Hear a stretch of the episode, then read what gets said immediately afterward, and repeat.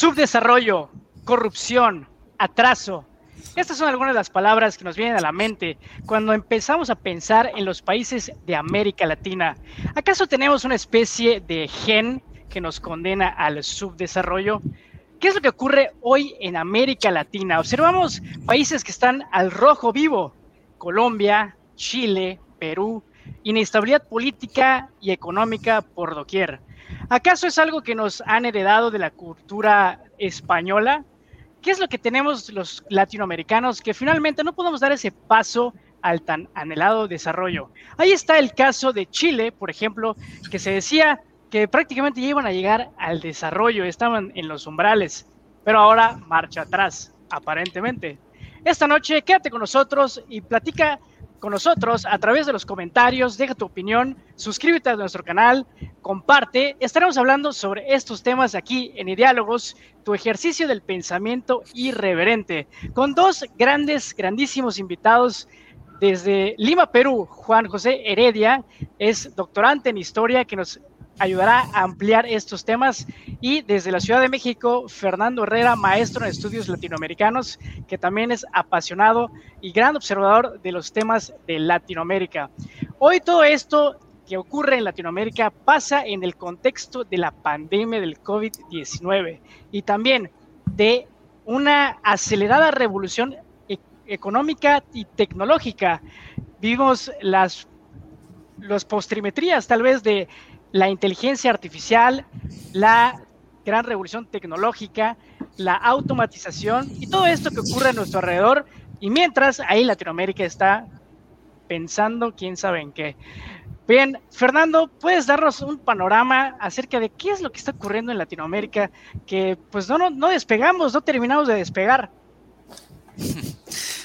Gracias, pues un placer estar aquí con, ustedes en, en Diálogos y compartir el, el espacio con Juan y con, y con ustedes.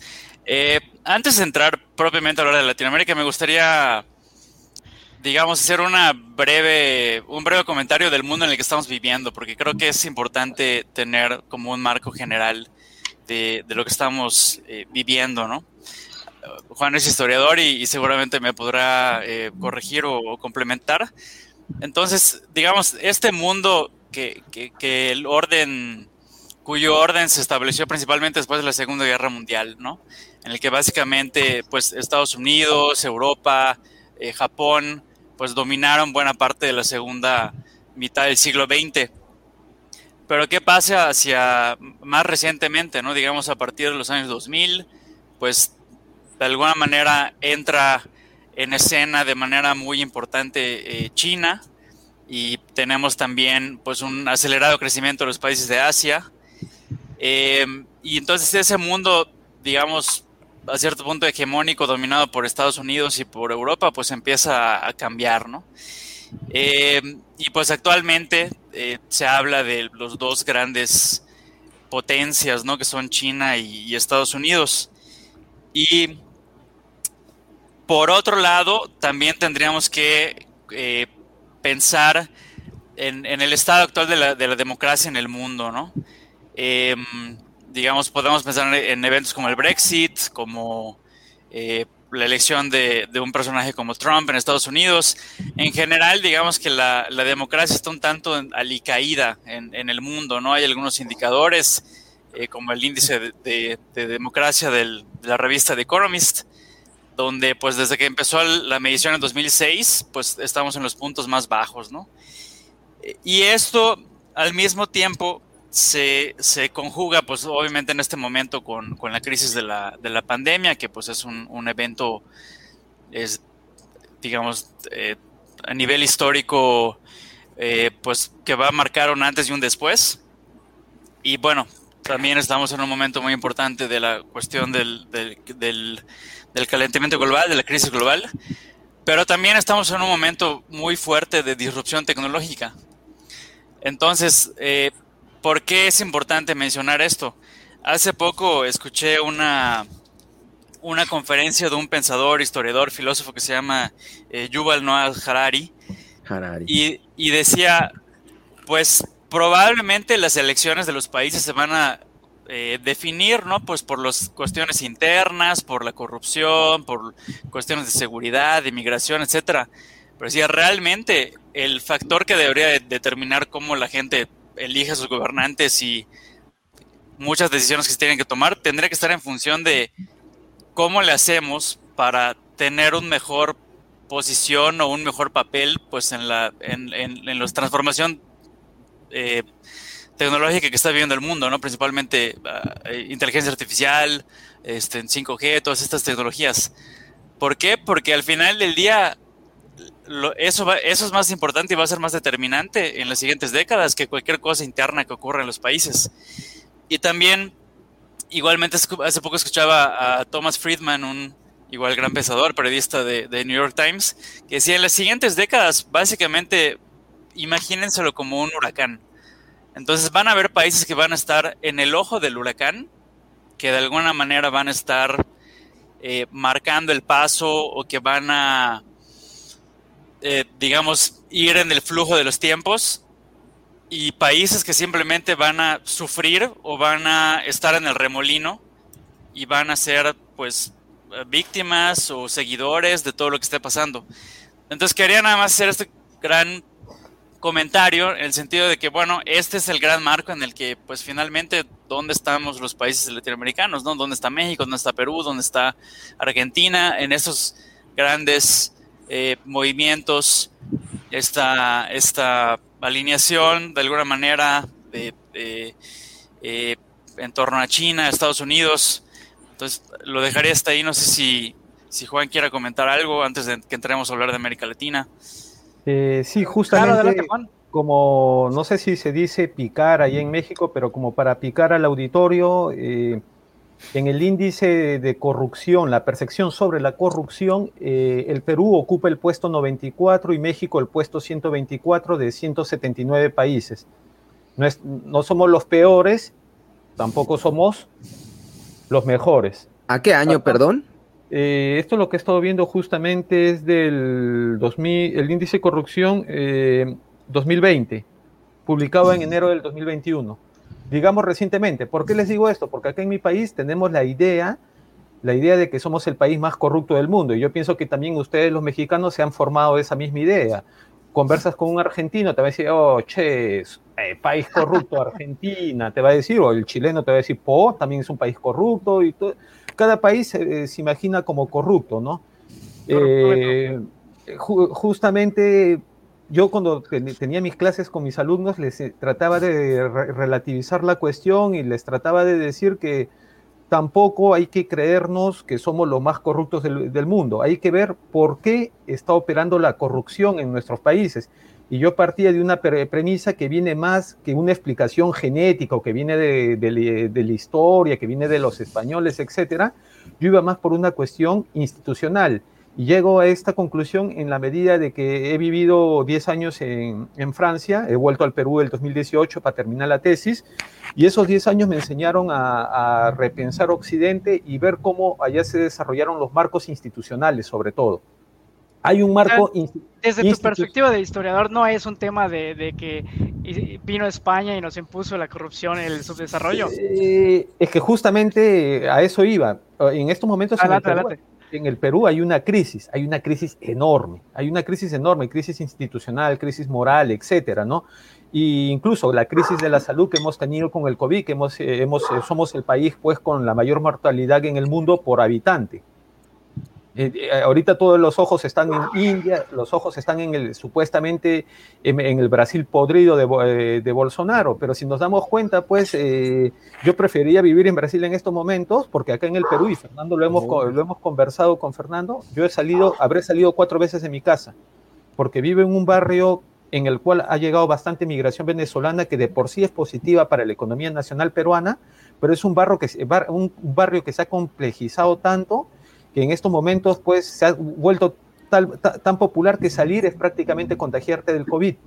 ¿Por qué? Porque el Perú justamente es el país que tiene mayor cantidad de, ¿qué? de muertos en el mundo por habitante.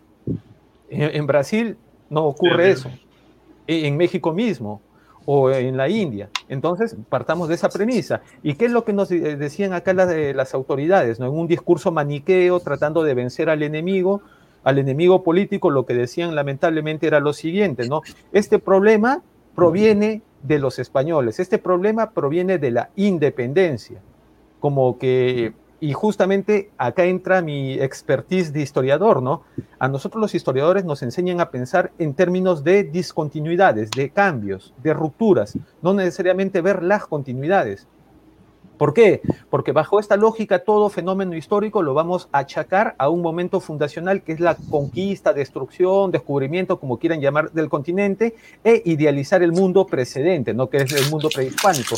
Y en este sentido, Perú y México han tenido dos grandes trayectorias, han sido imperio con, con incas, aztecas y los pueblos anterior a los incas y a los aztecas y han sido eh, imperio, capital de imperio con los españoles, ¿no?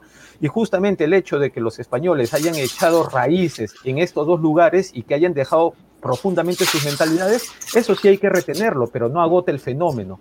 Como les digo, existen discontinuidades y en el Perú las cosas positivas provienen, por ejemplo, de las campañas de vacunación que se estaban dando en los años 50, 60 y, lo que se dio en el 2006 con la vacunación masiva de la uh, rubiola. Con esto, ¿qué les quiero decir? Que justamente pues eh, el sector salud que estaba por los suelos y que proviene de la época de los españoles, que proviene de dos siglos de dominación, esa lectura hay que matizarla, hay que explicar por qué, por qué nos comportamos de tal o cual manera, ¿no? O es lo mismo cuando nos dicen que nuestras élites son vendepatrias, depredadoras, o eh, hablando en, mexicanismo. Exacto, ese es otro tema, el, clásico, es culpa del el malichismo. Juan, si, me permites el, el, comentario, uno, bueno, uno de mis escritores favoritos y de mis novelas favoritas es Conversión en la Catedral de, de Vargas Llosa, ¿no? Sí. Y pues en, en, uno de los primeros eh, capítulos, pues comienza con, la pregunta del personaje principal, cuyo nombre se me olvidó, de eh, en qué momento se jodió el Perú, ¿no? Y pues Zavala, el sargento Zavala. Exacto, creo que, creo que, pues, de alguna manera todos los latinoamericanos en, en algún punto nos han preguntado en qué momento se jodió México, ¿no? En qué momento se jodió Argentina, en qué momento se... Hubo, hubo algún momento que no estuvo jodido. ¿No será que siempre estuvo, estuvo así? ¿No nació así jodido? bueno, ajá, digo, nunca llegó a evolucionar al punto de que, ah, ya, está trabajando bien, ¿no? O sea, llegar al mundo es llegar a lo jodido. Pues yo, yo precisamente... Ah, que todos eh, partes de lo jodido y el problema es que Latinoamérica se quedó aquí, yo, yo quería, y el resto Pero, sí. Yo quería justamente preguntarles este, a, a, a ustedes eh, y también si hay alguien que esté eh, mirando la transmisión y quiere hacer algún comentario, ¿cuál es su, su sentimiento, no digamos, o, su percepción de lo económico, de este, de este ya merito, de lo, de lo político? Porque pues creo que todos hemos crecido con esta idea de países en desarrollo, países de tercer mundo, eh, este, subdesarrollados, etcétera, ¿no? Entonces, de alguna manera genera una suerte de escosor, bueno, al menos a mí me genera una suerte de escosor o de, o de coraje interno, ¿no? Y de hecho, de eso fue en buena medida mi motivación para estudiar una maestría sobre América para decir, bueno, quiero entender un poco de dónde venimos o qué pasa y entonces me encantaría saber un poco cuál es su sentir, ¿no? De lo actual o yo sí creo que tiene que ver algo, porque hay, hay una, puedes seguir la huella de los que fueron invadidos por españoles, tienen una tendencia, y los que fueron invadidos por gente inglesa tienen otra tendencia. O sea, definitivamente, como, como dice Juan, no le podemos echar toda la culpa, pero allá debe haber alguna relación, algo que digas, ¿por qué los países latinoamericanos, los que hablamos español, bueno, chance Brasil es el que está por allá distinto a nosotros, pero ¿por qué tenemos esa tendencia de de que como que no nos las creemos. Somos un desmadre. Sí, o sea, bueno, yo desde muy pequeño me daba cuenta que mis amigos en general, no, no, no quiero, eh, eh, es una tendencia, ¿no? Siempre hasta el que no, pero el fin de semana o cuando había un tiempo libre era dormir, ver la tele, tomar, ver el fútbol. Entonces, eh, como que ya no estás pensando en el futuro, ¿no? Nada más estás pensando en cómo pasar el rato, ¿no? Y desde allá, pues yo creo que si eso lo sumas por todos, cada uno de nosotros, pues hace una tendencia general de la sociedad. Y ese es el, yo creo que ese es uno de los problemas. Yo sí, yo tuve la oportunidad de vivir dos años en Canadá y sí se respira otro ambiente, sí se respira otro ambiente de, de, de o, sea, inclusive ellos, eh, a mí lo que me gustó, respetan las horas de entrar al trabajo y respetan las horas de salida. Pero mientras está en el trabajo es, o sea, no hay nada de que me voy a tomar un café, voy a platicar con mi cuate, o sea, es, o conocía gente que decía, se me olvidó ir al baño, me dieron ganas de ir al baño, pero se me olvidó. Yo decía, ¿cómo se te va a olvidar? Entonces, yo veo que sí, definitivamente hay una tendencia distinta. No sé si ustedes, que son expertos en el tema, pueden apoyar o decir algo al respecto. Solamente lo, que viene a decir es interesante porque has estado en, una, en algo que yo lo vería un poco más extremo de lo que yo vi en Francia, ¿no? Porque en Francia todavía tú puedes encontrar, entre comillas, hablo entre comillas, el relax de poder ir al baño eh, o los jefes. Yo no fumo, nunca fumo en mi vida, pero yo me acuerdo que colegas eh, pueden tomarse en plenas ocho horas de trabajo, pueden tomarse su pausa para ir a fumar. Y estás loreando, pues puedes estar loreando cinco, siete, ocho minutos hasta que se te acabe el cigarro y vuelves al trabajo, ¿no? Eh, lo interesante de esto, ¿por qué la diferencia? Les vuelvo, vuelvo a lo mismo y de repente un libro que podría servir al auditorio es el de Douglas North, eh, El nacimiento del Estado Occidental, ¿no? Es muy interesante porque lo explica esto del desarrollo de las instituciones. Para mí el problema fundamental pasa por las instituciones, por el respeto que se tiene a ellas. Y esto pasa también por la socialización que tenemos desde niños, ¿no? Por ejemplo, estamos caminando en la calle y yo lo he visto acá en Perú, ¿no? Un señor de edad que supuestamente dicen que tienen mejor educación, yo lo veo que saca su cáscara, come plátano, saca la cáscara y lo tira al suelo, ¿no? Lógicamente eso se puede, alguien se puede resbalar, eso no lo ves mucho en Europa, por ejemplo. Sí. ¿Por qué? Acá viene la pregunta. O de repente, eh, justamente, ¿por qué existe la corrupción? ¿no? Y en Francia misma yo le hacía una pregunta a los alumnos cuando enseñé en colegio y aplicar el condicional. ¿Qué harían si ustedes encuentran mil euros en el, eh, en el taxi? ¿Lo devuelven? No, la mayoría. Y esto lo mm. que me hacía pensar era lo que estaba pasando en Europa, y lo que decía Fernando al inicio, cuando habló del contexto, ¿no? Hay una crisis de instituciones también en Europa. Hay una crisis de instituciones en la medida que los alumnos me respondieron al unísono, me quedo con los mil euros. ¿En Europa? Me lo dijeron. O sea, yo he sido profesor ahí y, y, vuelvo con otro ejemplo cuando en un momento yo tuve que trabajar para ganarme la vida un año eh, en, restaurantes. Me acuerdo pues que trabajaba con chinos y magrebinos y africanos del norte y africanos subsaharianos, ¿no? Y lo interesante de todo esto era las mentalidades que tenían, ¿no? los asiáticos trabajaban mucho más. ¿Por qué? Porque tenían una filosofía de vida y eso proviene de su manera de relacionarse con el mundo, de la institucionalización. Ellos no veían explotación cuando el magrebino y el, y el africano subsahariano veían una explotación que ciertamente existía en la medida del salario y de la exigencia, ¿no? Pero el chino lo que veía era una herramienta para ahorrar dinero y luego independizarse, prestarse dinero entre amigos con ese pequeño ahorro y luego formar su propio negocio. Se dan cuenta, mentalidades diferentes fruto de socializaciones diferentes. Esto nos debe llevar a repensar todo lo que yo les venía diciendo desde, desde el principio, ¿no? Yo lo que veo en mi país, por ejemplo, en estos momentos hay una crisis política. Es muy fácil cerrar un congreso, por ejemplo, en estos momentos en mi país. Y acá, acá la pregunta es la siguiente, ¿por qué cerramos un congreso? Hemos visto lo que ha pasado en Haití, seguro están al tanto del presidente asesinado. Usted, y ahí se habla de un conflicto entre poderes del Estado, ¿no? ¿Por qué? Porque no existe un respeto. ¿Por qué en Europa existe ese respeto y por qué no existe ese respeto institucional aquí? Y yo les decía, ¿y por qué culpar a los españoles si hemos tenido 200 años y Perú y México estamos eh, festejando, entre comillas, el bicentenario en estos momentos, ¿no? 2021, porque ambos países se independizaron en 1821 oficialmente, ¿no?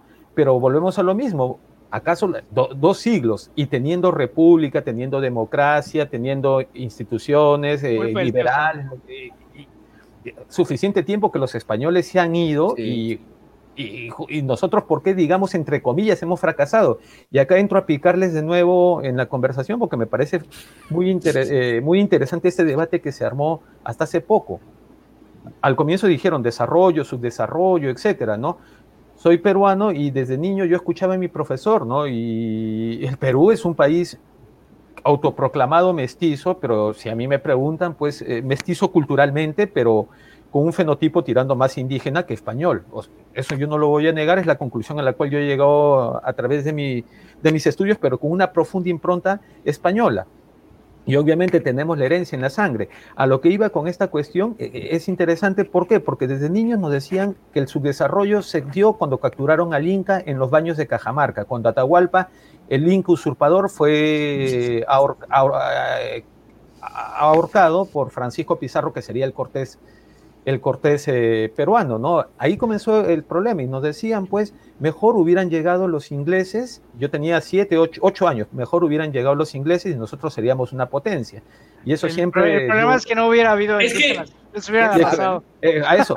es, es, lo que y, y, eso me revolvió la cabeza y nos dijo, seríamos desarrollados. ¿Por qué? Y, y eso lo encuentran y les recomiendo. ¿por qué? Peruano, un autor peruano contemporáneo a José Vasconcelos, que ha sido considerado el principal autor socialista de Latinoamérica, José Carlos Mariátegui. No sé si han llegado a escuchar hablar. Todo, su biblioteca lo pueden encontrar en internet, les repito el nombre, José Carlos Mariátegui.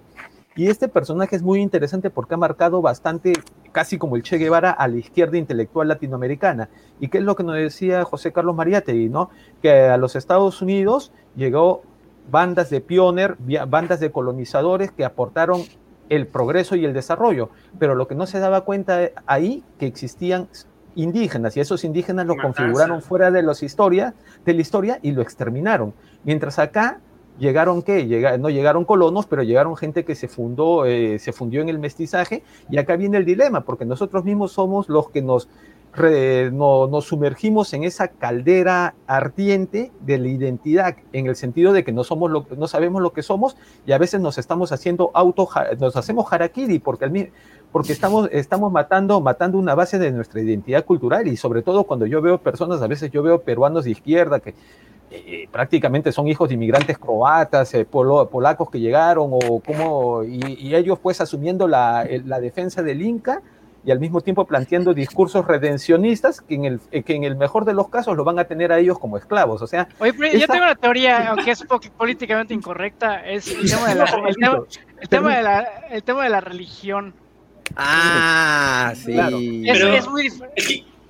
creo, que, creo, que, creo que igual se podría ir por partes, porque retomando lo que comentaban, y, tengo una pregunta igual para ti, Juan José, o sea, ¿por, porque dicen que automáticamente todos los países que fueron conquistados por anglosajones, ya, el desarrollo completo, cuando eran unos bárbaros y literal, como tú dices, literal, dice la historia, vinieron a, exterminar, o sea, y justamente lo que está pasando ahorita en Canadá, ¿no? Sí. las revueltas están ah, porque, o sea, ah, exterminaron a todos, ¿no? A diferencia de los españoles que realmente, digo, no es que sean unas blancas palomitas, pero pues al menos eh, tenían ciertas consideraciones con los pueblos originarios de, la, de la región, ¿no?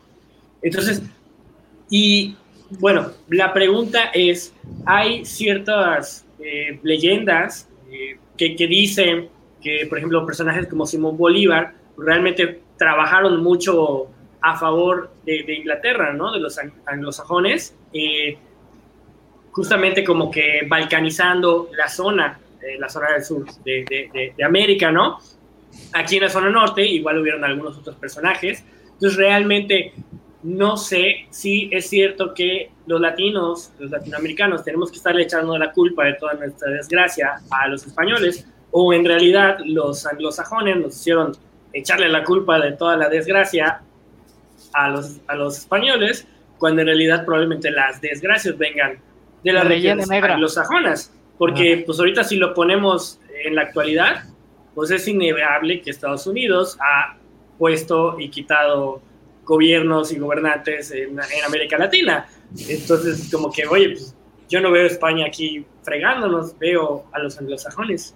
No, y lo más chistoso, y seguro Fernando lo va, lo va a decir, cuando alguna vez se pasa por España, uno prende televisión española y apenas nos paran bola, y con decirles que parar bola apenas nos hacen caso.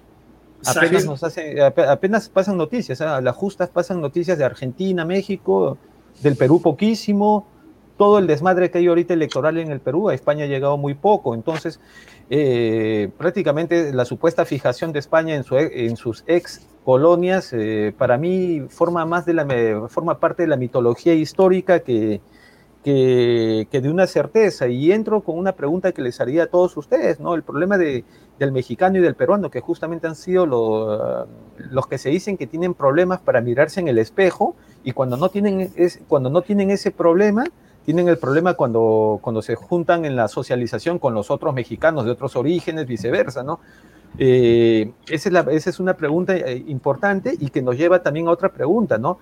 ¿Qué impacto sentían ustedes cuando eran niños? Porque hablo también porque he sido profesor en colegio, etcétera, cuando usted, yo trato de no decirle que somos desarrollados o subdesarrollados, porque esta es una lectura finalista de la historia, una lectura de superioridad teleológica, como, dirían los filósofos, ¿no?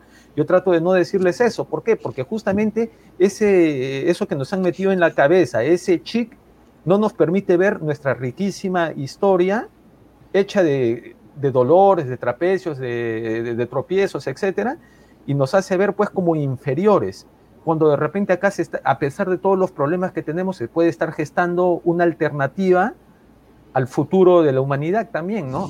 Eh, ¿Por qué? Porque la historia también se tiene que ver como proceso, ¿no? Y, en los y acá se puede estar gestando el cambio de algo, ¿no?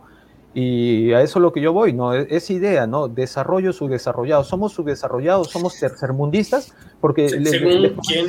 a Fernando le hago la pregunta también, él lo conoce muy bien. ¿Qué es el tercermundismo? ¿Por qué? Porque había un primer mundo, pero normalmente en esa teoría nosotros estábamos en el segundo mundo, no en el tercer mundo, pero nos metieron el rollo de que todavía seguíamos en la búsqueda de la liberación colonial Ah, estilo sí. Che Guevara, ¿no? Cuando Sí. en realidad la liberación ya había ocurrido 200 años antes. Y nos igualaron. Ahí entra el debate. Somos eh, eh, ¿Cómo afecta eso en el niño en el colegio? Y cómo Sí, vale, así que te están diciendo, vives en un país jodido vas a estar jodido al menos que salgas del país. Fernando, Creo que aquí valdría la pena mencionar, pues, la mayoría, si no me equivoco, somos eh, pues yucatecos, ¿no? De, de, de Mérida. eh, Un nacionalizado. y, yo tabasqueño. y, y, o sea, ¿por, qué- por qué lo menciono? Porque, digamos, eh, eh, eh, Yucatán creo que es un, un espacio muy interesante dentro de, de México, ¿no? Trae- o sea, eh, pues todos sabemos que en el sureste del país, pues es donde principalmente estuvieron asentados lo- los, los pueblos indígenas, digamos, más, más fuertes o que tuvieron un mayor grado de, de desarrollo.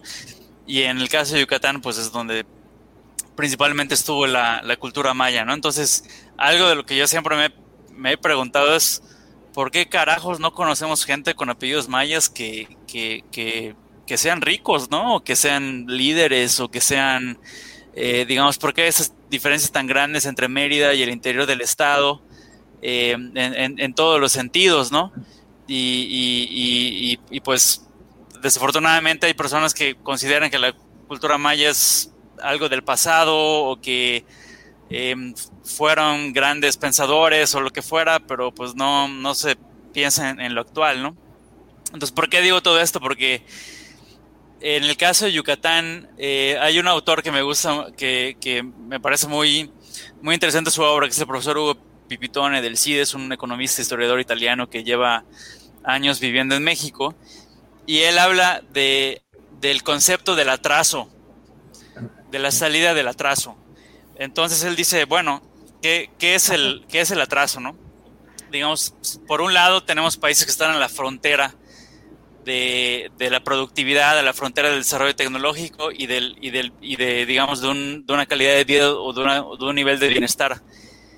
Y por otro, pues tenemos países que combinan de alguna manera baja productividad o crecimiento económico bajo con importantes niveles de, de desigualdad, de pobreza, y por otro lado con escasa calidad institucional, que es mucho de lo que hemos venido con- conversando, ¿no? Entonces, digamos, esa combinación entre, en pocas palabras, economías débiles, instituciones políticas débiles y grandes desigualdades, pues lo podemos considerar como, como atraso, ¿no? Entonces, si pensamos en un espacio como Yucatán, pues podemos, hay una gran diferencia, ¿no? Digamos, entre eh, Mérida y el resto del estado. Y dentro de Mérida, pues también hay diferencias entre el norte, el sur, el oriente, etcétera. Y pues es un estado que está, es una ciudad, es un estado que está conectado, ¿no? Con los, con los cadenas de valor mundiales en términos de turismo, de servicios, etcétera, un boom inmobiliario. Pero eso mm, de Mérida, pues permea muy poco al interior, ¿no? Y entonces, digamos, es una suerte más bien de, de espacio híbrido, ¿no? Donde hay unas partes muy avanzadas, muy modernas, pero también hay otras muy desiguales, eh, eh, a cierto punto atrasadas desde esta perspectiva, ¿no? Entonces, ¿cómo, por qué? Bueno, esto lo ligo un poco con, con bueno, en el libro de Postdata, Octavio Paz habla del México desarrollado y subdesarrollado, ¿no? Entonces, básicamente dice, bueno, o el, o, el, el, subdesarrollo, digamos, va a terminar absorbiendo la parte desarrollada o, la parte desarrollada va a terminar absorbiendo la parte subdesarrollada, ¿no? Y pues 50 años, 70 años después seguimos un poco en, ese en medio, ¿no? Y, vamos para atrás en los 70 México del norte y México del sur. Sí, no es lo mismo Monterrey que Tapachula, Chiapas, eso es la realidad. Y yo quiero agregar el elemento que comentaba hace rato, la, religión, o sea, como comenta Juan, el punto de que te estén metiendo en la psique, que somos un país subdesarrollado, etcétera, pues viene incluso también desde, desde la mentalidad un poco religiosa, la verdad. Te meten y te dicen, en esta vida tú confórmate, tú, inclusive que luego lo retoman algunos líderes, por cierto, que hay que tener amor a la, a la pobreza, que solo necesitas un par de zapatos, ese romanticismo de la, de la, como dejo de, no sé, de tofu religioso, sufrir es bueno, eh, la Virgencita de Guadalupe aquí en, México se utiliza muchísimo. Eh, no, no, sé cuál sea tu perspectiva desde, desde Perú, sería muy interesante escucharla. No, eh, gracias por hacerme recordar a la Virgen de Guadalupe porque estudié en un colegio del Estado, el primer colegio del Perú, bueno, en decadencia cuando estudié, eh, que se llamaba Nuestra Señora de Guadalupe, en, honor a la Virgen de Guadalupe. Entonces yo soy guadalupano, soy celeste. Eh, y bueno, soy católico, eso es, más bien lo que ha pasado es que, como le dije al inicio, ¿no? Ah, se operó una reconversión en mí al final. la pregunta es interesante, ¿no? La religión, la religión, si lo vemos, eh, si desplazamos la mirada económica que dan autores como Marx, como Max Weber, que son dos grandes clásicos que, que explican el rol de la religión en el desarrollo de las sociedades, yo lo veo ya desde una perspectiva más fenomenológica. La religión forma parte de lo que se conoce como cohesión social, ¿no? Forma parte de, más que una explicación, un engañamuchachos, para mí la religión hay que verlo en la religiosidad, en cómo lo está llevando el, eh, el que cree en Dios, ¿no? El que lleva una doctrina y una religión.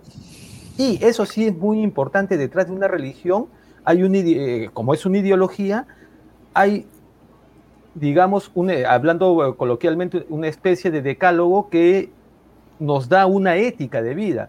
Y justamente si vamos al lado ético de la religión católica, normalmente no deberíamos robar, ¿sí o no? No deberíamos ser, no deberíamos ser corruptos, no, no, deberíamos ser tantas cosas, ¿no? Y el problema es, volvemos a lo mismo, ¿por qué? Justamente eh, la religión puede interpretarse de múltiples maneras, ¿no? Eh, estoy de acuerdo con, nuestro, eh, con nuestro amigo cuando dice justamente, ¿no? La religión también puede servir para el contentamiento de las masas. Ahora yo les pregunto, ¿quién te puede contentar más fácil a las masas ahorita?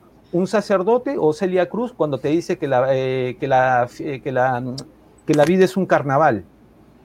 Y en realidad, o sea, si tú le crees a Celia Cruz, entonces te olvidas de todos tus problemas, ¿no? Los dos, ¿no? Claro, por eso. Un eh, eh, presidente que te dé dádivas.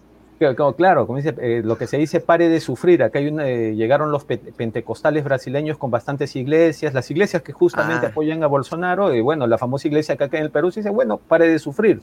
Pero volvemos a lo que dijo Fernando, algo muy interesante citando al profesor italiano, y me corrige si, si lo estoy traduciendo mal, pero lo que justamente falló en el Perú eh, y falló, yo pienso, también en México y en, otra, eh, y en, y en otras latitudes, en otras regiones latinoamericanas, es, crecimiento económico lo hubo. Y Chile y sobre todo el Perú, desde los años 2001, 2002, 2003, era un alto exponente de crecimiento económico.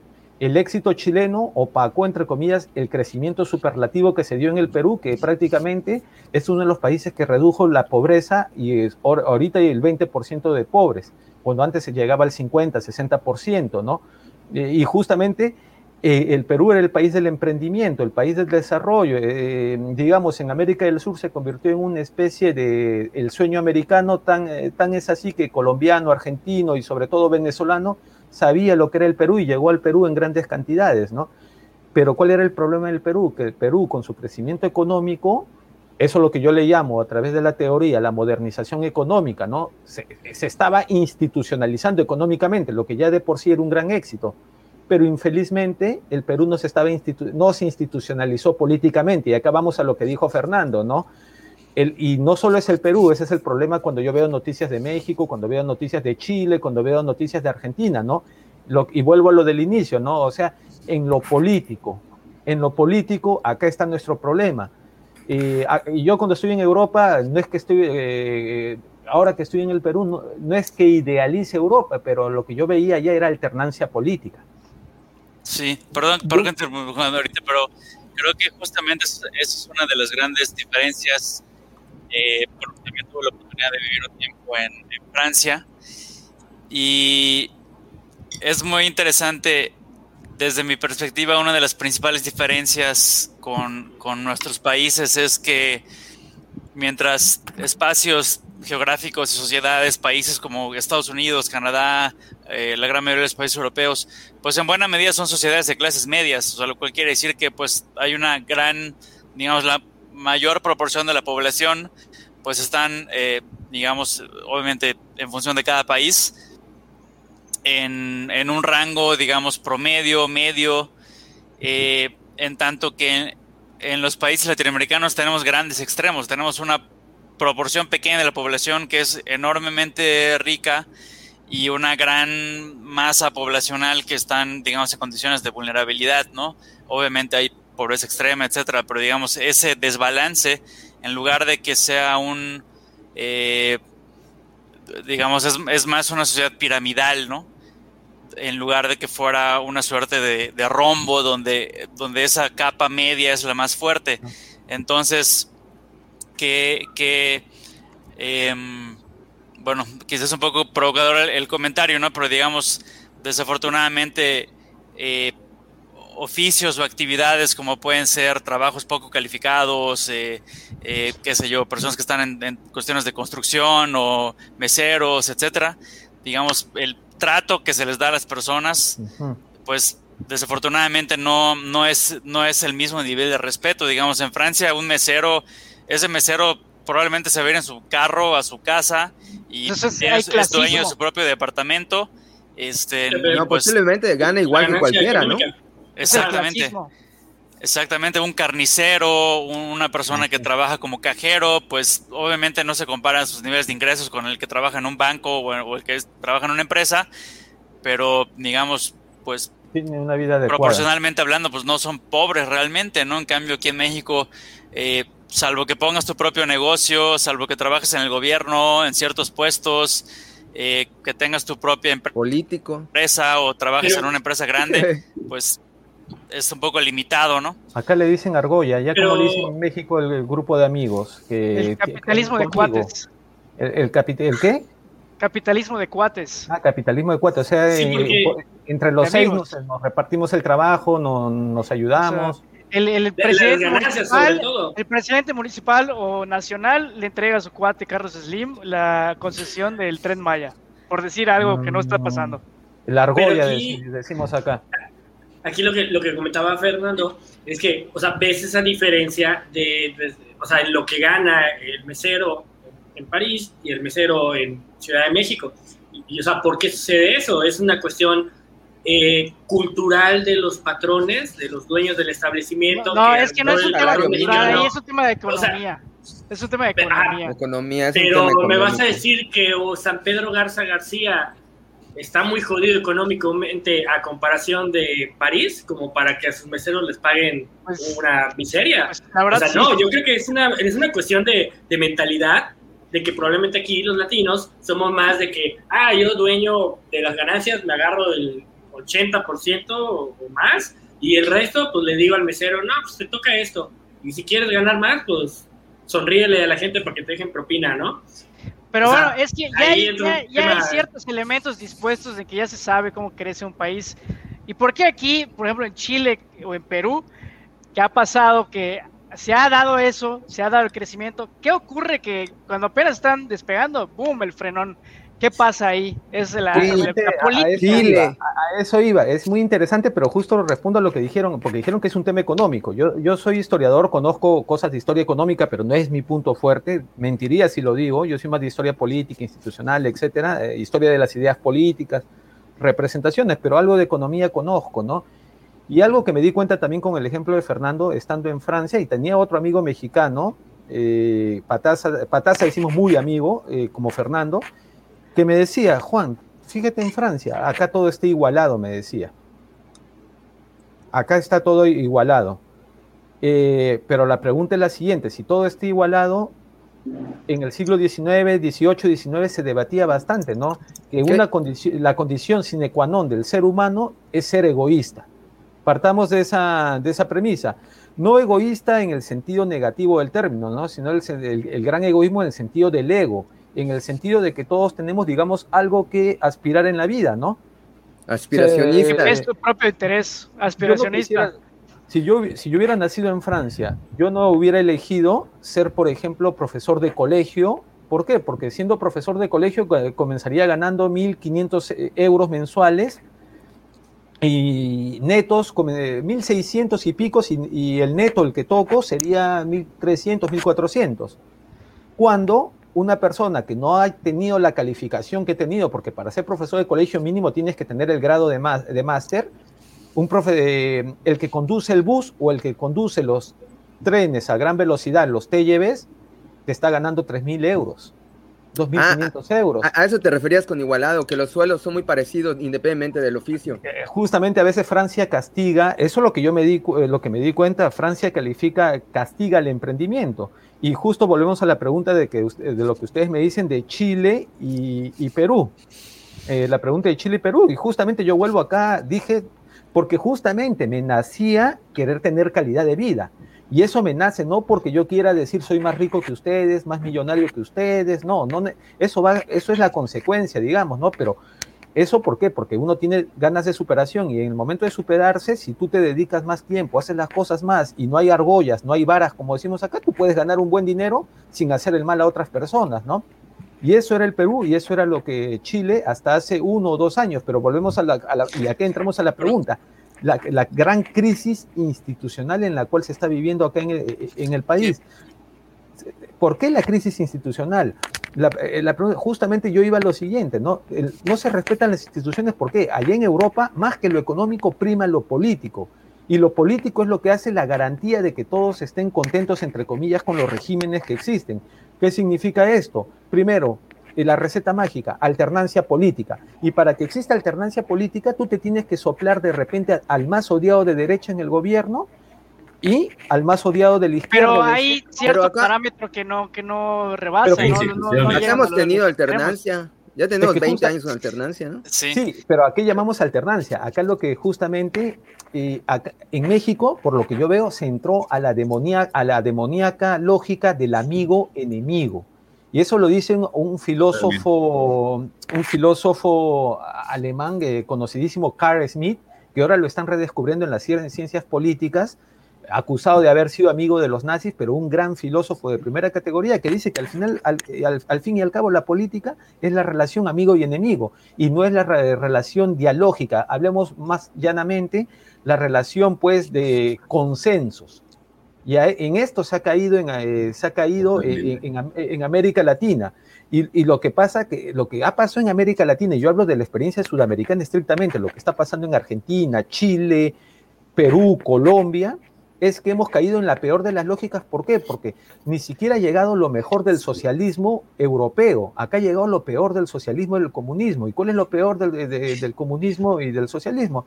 Que te lleguen ideas que sirvieron en su tiempo, pero que ahora son trasnochadas como de Lenin, como de Marx, como de Engel. Y lo que es peor, en el Perú reviviendo el fantasma de Sendero Luminoso, que te hablen de Abimael Guzmán Reynoso, que te hablen de eh, Víctor Polay Campos, eh, y a través de ellos que se hable de Mao Zedong, y Mao Zedong termina ah, siendo... Eh, o sea, ¿y cuál es la lógica que te dicen los peruanos y que te están diciendo ahora los chilenos? Nosotros podemos ser desarrollados, pero un capitalismo estatal, un capitalismo monstruoso como el chino, en el cual se recorten las libertades. Ese es el problema. En cambio, Eso es lo que quieren.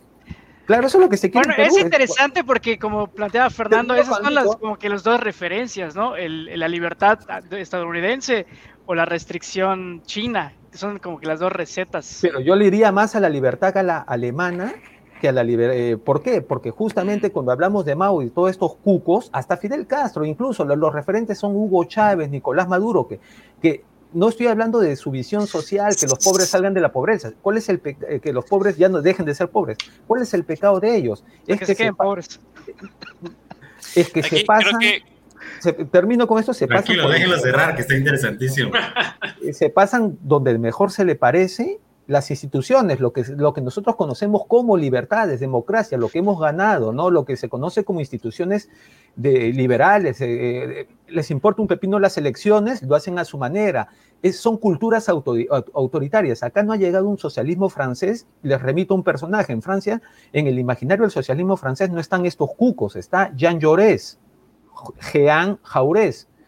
Él, están también los resistentes de la, de la Segunda Guerra Mundial, François Mitterrand, socialistas que creían en un mundo mejor, pero respetuosos de las instituciones. Lo que está pasando en la región, y eso es lo que no se dice, lamentablemente, es esa polarización. ¿Y la derecha qué te ofrece como alternativa? La derecha te ofrece también autoritarismo, ¿no? Y acá caemos en lo que vendría a ser Bolsonaro, por ejemplo. Y lo que está pasando en el Perú es una bolsonarización de la política peruana, pero al parecer estaría basculando hacia la izquierda. ¿Por qué? Porque no hubo respeto ¿Y por qué? Porque justamente, y, eso es lo que yo critico ahora que me he convertido en liberal, lo que critico al liberalismo en el fondo, es que el liberalismo es amigo de todos. Tú no puedes estar boicoteando la clase de tu amigo comunista radical. Tú lo dejas hablar, pero él sigue sumando, sigue sumando. Pero cuando él llegue al poder te, lo, te va a boicotear. Ese es el problema. Cuando él esté en el poder te va a boicotear. En cambio en Francia han tenido a Mitterrand y no boicotearon a los liberales o a los de derecha. Y viceversa. Allá tienen bien definido Porque hay un Estado fuerte, ¿no? Las instituciones. Hay, instituciones, instituciones. tiene que haber Estado fuerte. Eh, ¿Quieres comentar algo, Fernando? Sí, em, creo que vale la pena aquí mencionar algo que, considero muy importante. Digamos, si pensamos eh, por rango de edad, creo que nos tocó más o menos a todos vivir de alguna manera, pues en el caso de México, la, la la, creación, la institución del IFE, ¿no? el Instituto Federal Electoral, en los inicios de los 90. Eh, poco a poco, después de, bueno, en el caso de México, pues obviamente sabemos que el PRI estuvo en el poder del 1929 hasta básicamente el año 2000, y poco a poco los em, empezó una época de mayor pluralidad, ¿no? Eh, primero en algunos municipios donde empezaron a gobernar otros partidos, después a nivel estatal, poco a poco se fue pitando de, otros colores políticos el, territorio. En el 97 pierde la mayoría en la Cámara de Diputados del PRI, en el 2000 finalmente gana un partido diferente al PRI la, presidencia. Entonces, en el caso de México, ha sido una una progresión o un camino hacia la, democracia, ¿no? Un poco eh, lento. En los diferentes países de América Latina, pues ha, ocurrido de manera diferente. Pero lo que quiero decir con eso es que, de alguna manera, mucho de lo que hemos vivido en las últimas décadas ha sido a, eh, la consolidación de, la, de un paso, o sea, de un acceso al poder y de un traspaso del poder de una fuerza política a otra de manera pacífica, eh, digamos, e, esta parte electoral eh, de, la democracia, ¿no? Desde mi perspectiva, obviamente hay muchos retos todavía en esa parte del acceso al poder y del respeto al voto y de que las fuerzas políticas y todos los actores acepten los resultados, las reglas, etcétera. Pero donde me parece que está más bien el meollo del asunto ahora es en el ejercicio del poder. Digamos, respetamos el voto, más o menos confiamos en que los números cuadran, pero una vez en el ejercicio del poder, pues qué es lo que pasa, ¿no? Em, entonces creo que ese es el punto en el que estamos, digamos, ya hay una suerte de normalización democrática del paso del poder, pero una vez en el ejercicio, y donde creo que está más interesante el asunto ahora es más bien a nivel local, a nivel de los estados o de las provincias o de los departamentos o de las ciudades, que es donde me parece que necesitamos que vaya permeando más eh, pues el juego democrático. Y al final de cuentas, ¿por qué digo esto? Porque bueno, quizás en general podemos estar satisfechos con que, bueno, pues votamos por esta persona, aunque, bueno, obviamente podemos hablar del caso de Perú ahorita. Em, pero una vez que están arriba, ¿qué tan efectivas o qué tan, qué tan satisfechos estamos con lo, que, con lo que hacen los gobernantes? No creo que más bien es ahí donde estamos cojeando eh, más, más recientemente. Entonces creo que es importante este marco, digamos, quizás ya eh, la llegada al poder está un poco más planchada, pero ya en el ejercicio, pues es donde como ciudadanos seguimos sintiendo que nos queda mucho de ver. ¿Cómo construimos? Han hablado de clase media y de institucionalidad.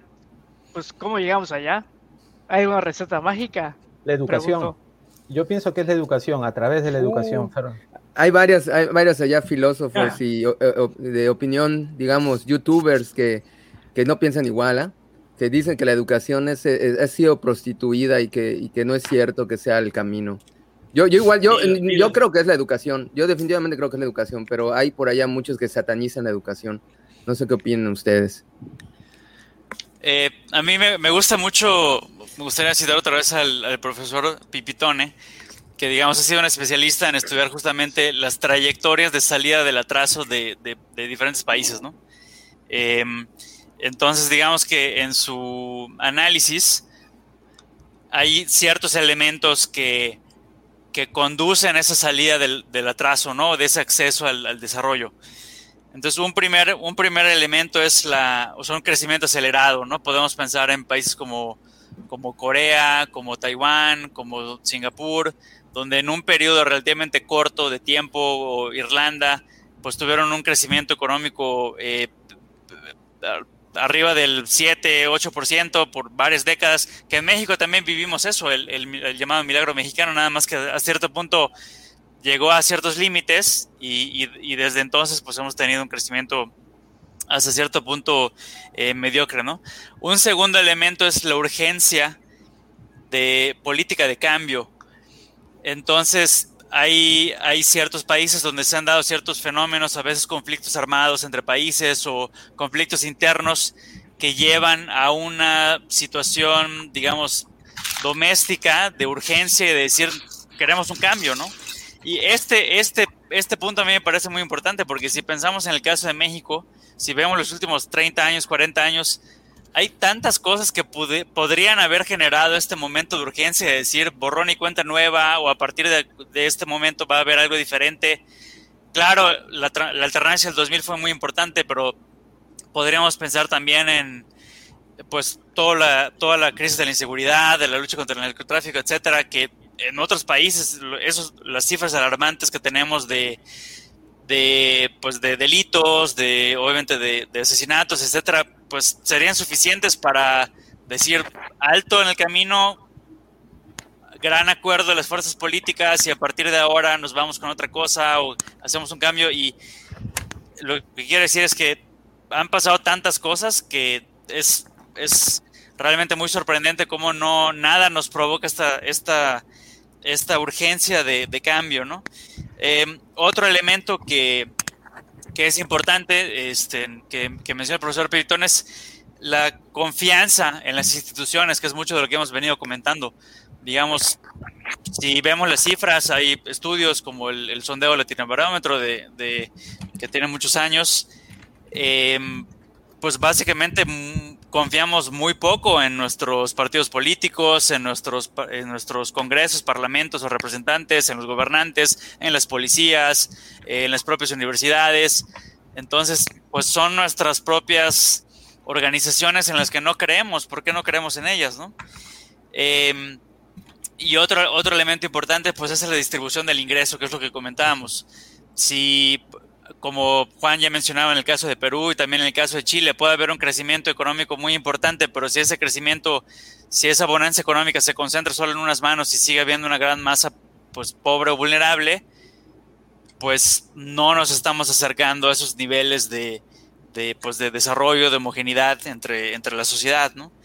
Entonces son, son algunos elementos, ¿no? Que, que nos pueden este, pues ir dando, ir dando luz que no hemos logrado cuadrar en nuestros países, digamos, no hemos logrado tasas de crecimiento importantes, si vemos en el caso de México, a partir de los 80 en adelante, pues el promedio es de un entre 2 y un 3%, que es una tasa muy mediocre, que apenas alcanza para ni absorber bien la gente que entra al mercado laboral cada año. Em, y pues con el tamaño de la población que tenemos, pues no nos da. Entonces seguimos, seguimos ahí, pues. Bueno, pero se necesita libertad económica finalmente para lograr la clase media tan anhelada. O sea, porque el hecho de decir, no, pues el Estado provee, pues no, no ha sido el caso. Ah, pero tiene que regular. El Estado provee, pero... Yo, le, le, quiero preguntar a Juan, eh, desde su perspectiva histórica, si hay alguna apreciación tuya eh, de alguna fascinación hacia los grandes liderazgos, hacia estos caciques históricos, ¿no? Al menos en el contexto mesías, ¿no? Cultural, político de la región, porque yo, eh, bueno, coincido con todo lo que has dicho, la verdad, quería asumir hoy una actitud un poco más de llevar la contra, pero pues solo digo sí, sí, sí, sí, ¿no? Pues no me dejaste oportunidad de, de ponerme en esa en esa perspectiva. Pero bueno, sí quiero preguntarte eso, eso de eh, esta crisis de institucionalidad o de instituciones débiles, eh, que al menos en el caso mexicano parece que se han ido construyendo paulatinamente a cuentagotas, sin embargo, eh, viene una figura política con mucho, con mucho, mucho respaldo social y parece ser que puede tener este margen de maniobra para otras directrices. Me da la impresión que igual puede pasar en otros países de Latinoamérica, que se va avanzando en la construcción de esas instituciones y vienen liderazgos muy fuertes y vuelve a haber un torbellino donde pues todo se vuelve a reinventar. Entonces, preguntarte eso, eh, ¿hasta dónde se podría explicarse por esa fascinación, estos grandes liderazgos, que es la voluntad personal, de yo decido qué hacerlo y cómo hacerlo, por sobre una valoración más importancia hacia instituciones que cumplan su función más allá de la ideología política en turno? Eh, muy interesante lo que está señalando. También volveré a lo que dijo Fernando, que su intervención me parece fundamental. Y vuelvo a lo mismo, ¿no? Lo que, eh, y eso, disculpen que es una letanía que les digo a mis alumnos, a ver, de repente no lo podré definir mejor, pero yo sé que serán, están acicateados y van a buscar pues textos sobre institucionalidad como locos. De eso se trata, ¿no? Porque yo siempre, simplemente comunico. Volvemos al rollo de, de la institución si existen instituciones fuertes, el Mesías o Salvador queda mediatizado.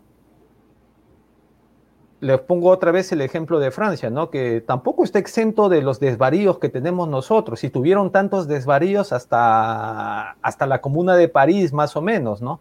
A partir de, ese, de 1871, cuando eh, luego de la derrota en la guerra franco-prusiana de 1870. Eh, a lo que voy es a, eh, ¿Qué es lo que ocurre? Allí existe un Mesías y ese Mesías en este momento es Macron. Y dentro de la teoría política eh, francesa eso se llama el cesarismo napoleónico. O sea que en Francia siempre va a surgir un Napoleón. O sea, en el peor de los imaginarios, el Mesías lo imaginan tipo Napoleón. Y Macron, y Macron se imaginó en el, personaje. claro. ¿qué es, lo que, ¿qué es, lo que, ocurre en Francia? En Francia pesa la institución sobre el personaje. Totalmente. Ahí eso es lo que ha ocurrido. Eh, y para el Mesías está constreñido por un marco institucional, que regula sus acciones y que no puede caer en desvaríos. Este, y que regula la masa. Y digo como verdad, exactamente. Desvaríos pequeños. Y que En el caso de las ciudades latinoamericanas, yo creo que no existe ese control institucional hacia figuras o liderazgos muy fuertes. Claro. Eh, por, ¿Cómo llegamos a ellos? Controla. Les pongo otro ejemplo. Así como Francia tiene su Macron, tiene sus chalequitos amarillos. ¿Se acuerdan de los chalecos amarillos que hasta ahora se siguen movilizando? Le Gilets como dicen allá, ¿no? Tienen sus chalecos amarillos. Sus chalecos amarillos también es una forma salvífica de... ¿Por qué? Porque es una forma salvífica de refundar la democracia en el cual convergen pues personas de diversa procedencia. Había de izquierda, derecha, centro, ecologistas, fascistas, todos en contra de Macron. Pero todo este movimiento estaba acuérdense bien, regulado por lo institucional, en la medida de que una movilización en Francia, y eso lo he aprendido, una movilización en Francia, tienes que pedir permiso en la prefectura y, la, y tú vas, y seguro Fernando no me, no va a permitir mentir, tú sigues la manifestación y la manifestación está seguida por, eh, por la policía. la policía antidisturbios, antimotines, y hay un croquis, un, organigrama de cómo tiene que ser la, un mapa del movimiento. En la medida de que tú te sales de eso, la violencia legítima del Estado te cae con todo tu peso. Si te cae en el Perú le decimos el porrazo, le decimos macanazo. No sé cómo lo dicen en México. También, también. También, también. Muy, justo el macanazo. Voy, a aprovechar igual aquí de, lo que estás comentando. Pero termino con esto, Fernandito, termino con esto porque, discúlpeme, en el Perú, ¿qué fue lo que pasó? La movilización, eh, no les voy a hablar ahorita en qué, lo que pasó en noviembre, las marchas de noviembre, un desmadre, un despelote. Lo mismo en Chile, lo mismo en Argentina, lo mismo en Colombia. Estamos condenados. en, el cual, en el cual incluso a las cuando la masa se transforma en horda, porque una cosa es la masa positivamente en protesta, otra cosa es cuando se transforma en horda, cuando que justificamos y reificamos a la horda. Y lo que yo estoy viendo acá en el Perú es que sin querer queriendo han terminado despertando a la derecha, que en sí es mayoritaria en el país, pero por cosas del destino está a punto de, eh, de perder las elecciones con la izquierda más radical. Pero lo que está pasando en el Perú en estos momentos es que la derecha se está movilizando en estos momentos en la calle. Ah, hay, otro aspecto que le quiero preguntar a Juan. Eh, disculpe, Fernando tenía algo que decir, discúlpame. Ah, perdón, adelante. solo, solo o sea, aprovechando que estamos hablando un poco de Francia, creo que vale la pena mencionar que, bueno, para mí eso fue muy interesante. Desde la desde perspectiva nuestra mexicana podemos, eh, digo, yo me incluyo, pues uno piensa, bueno, es que en Europa las cosas están muy bien, en países como Francia, pues son países ricos, todo funciona bien. Eh, casi, casi, si vemos las noticias, va a ser el bombero rescatando un gatito en el árbol porque todo es perfecto, ¿no? Pero la realidad es que no, o sea, la realidad es que si uno lee los periódicos, o sea, la vida política es muy interesante, es muy agitada, ocurre de todo. Y muchos africanos. En, en eh, sí, o sea, hay muchos temas eh, muy candentes también. Y o sea, lo que quiero decir es, realmente en el caso de, del, del, panorama político francés, a excepción de finales de los 80 cuando gobernó Mitterrand, prácticamente ha sido pura, pura derecha. Eh, a excepción de 2012, 2017, si no me equivoco, cuando estuvo... Jospin también, Jospin y la cohabitación. La magia de Francia fue que logró la cohabitación. Justamente eso es lo que queremos en el Perú, una cohabitación. Y yo pienso que en México le caería pelo la cohabitación. Esa es democracia. Cohabitación entre los extremos. esa es mi pregunta exactamente, porque lo que yo estoy observando en el debate público, al menos aquí en México, desde la propia autoridad federal y desde los ciudadanos politizados, es una negación del otro. Es decir, yo desde mi ideología tengo la autoridad moral para negar al otro el otro no tiene validez de existir y caemos en la víscera, o sea, en ser viscerales. Yo digo que la política es un deporte que se, se practica con la víscera.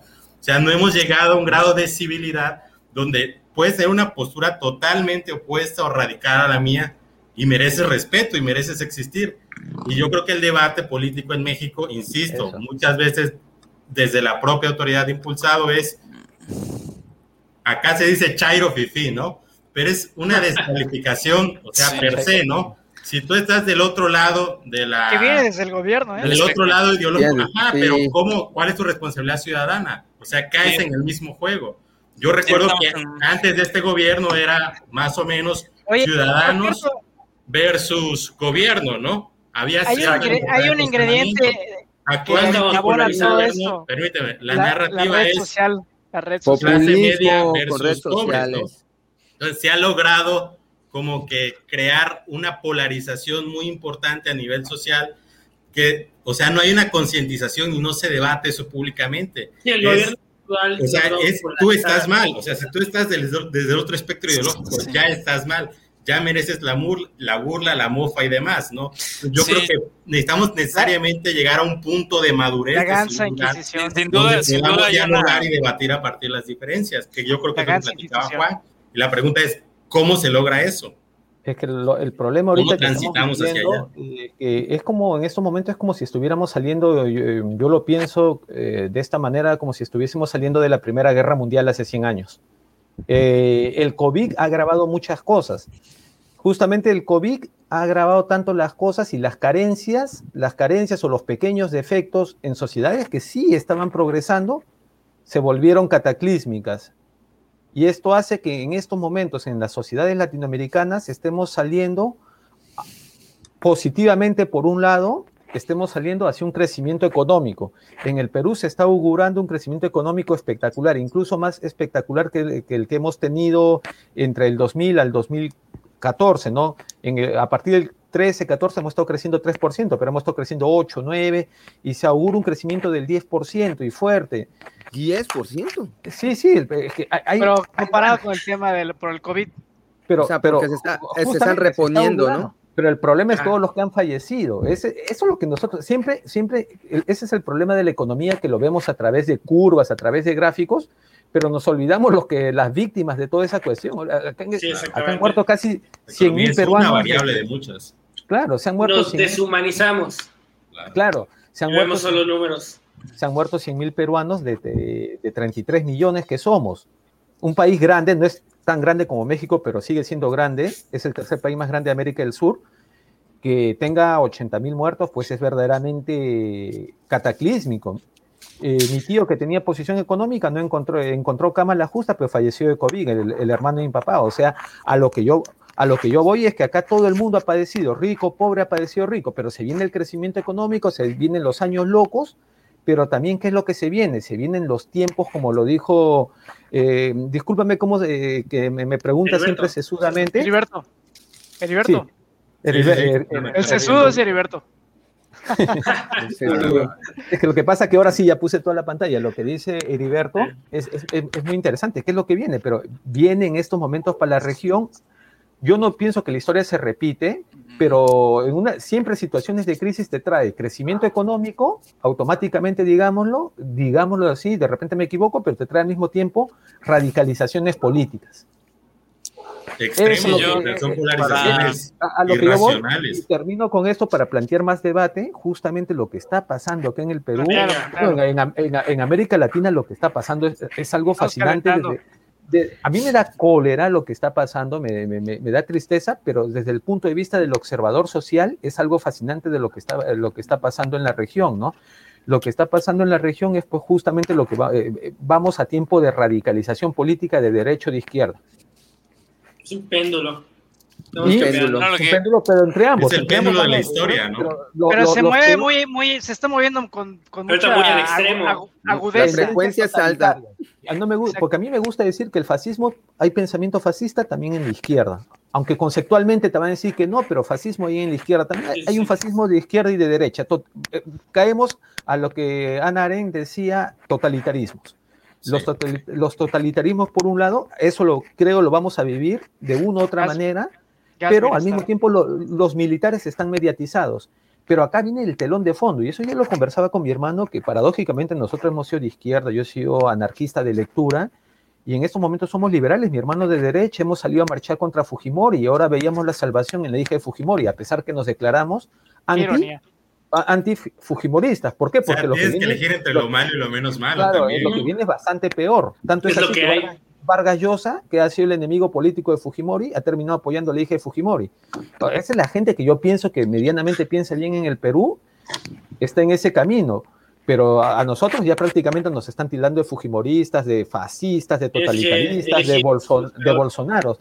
Pero, pero con mi hermano un día me pongo a discutir, que es arqueólogo y tiene maestría en antropología, yo le digo, eh, pero aguante el coche, está bien, ellos están en la otra orilla, pero ellos te están planteando algo algo que ya lo había escuchado en Europa. El trasfondo es interesante, es una crisis, a pesar que tengan una crítica autoritaria, hay una crisis, una crítica al capitalismo como sistema.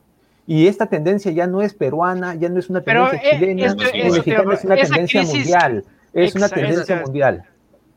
Es una tendencia mundial. Es una tendencia mundial creo que, vale la pena retomar un poco el caso de Francia en el sentido de que finalmente... Concluyo, Fernando, concluyo con esto, discúlpame, le dije a mi hermano, acá lo que quieren es volver, que, yo estoy exagerando, pero que eh, estemos en taparrabos. Yo le dije, si es así, volvemos a la edad de piedra. lo mismo acá.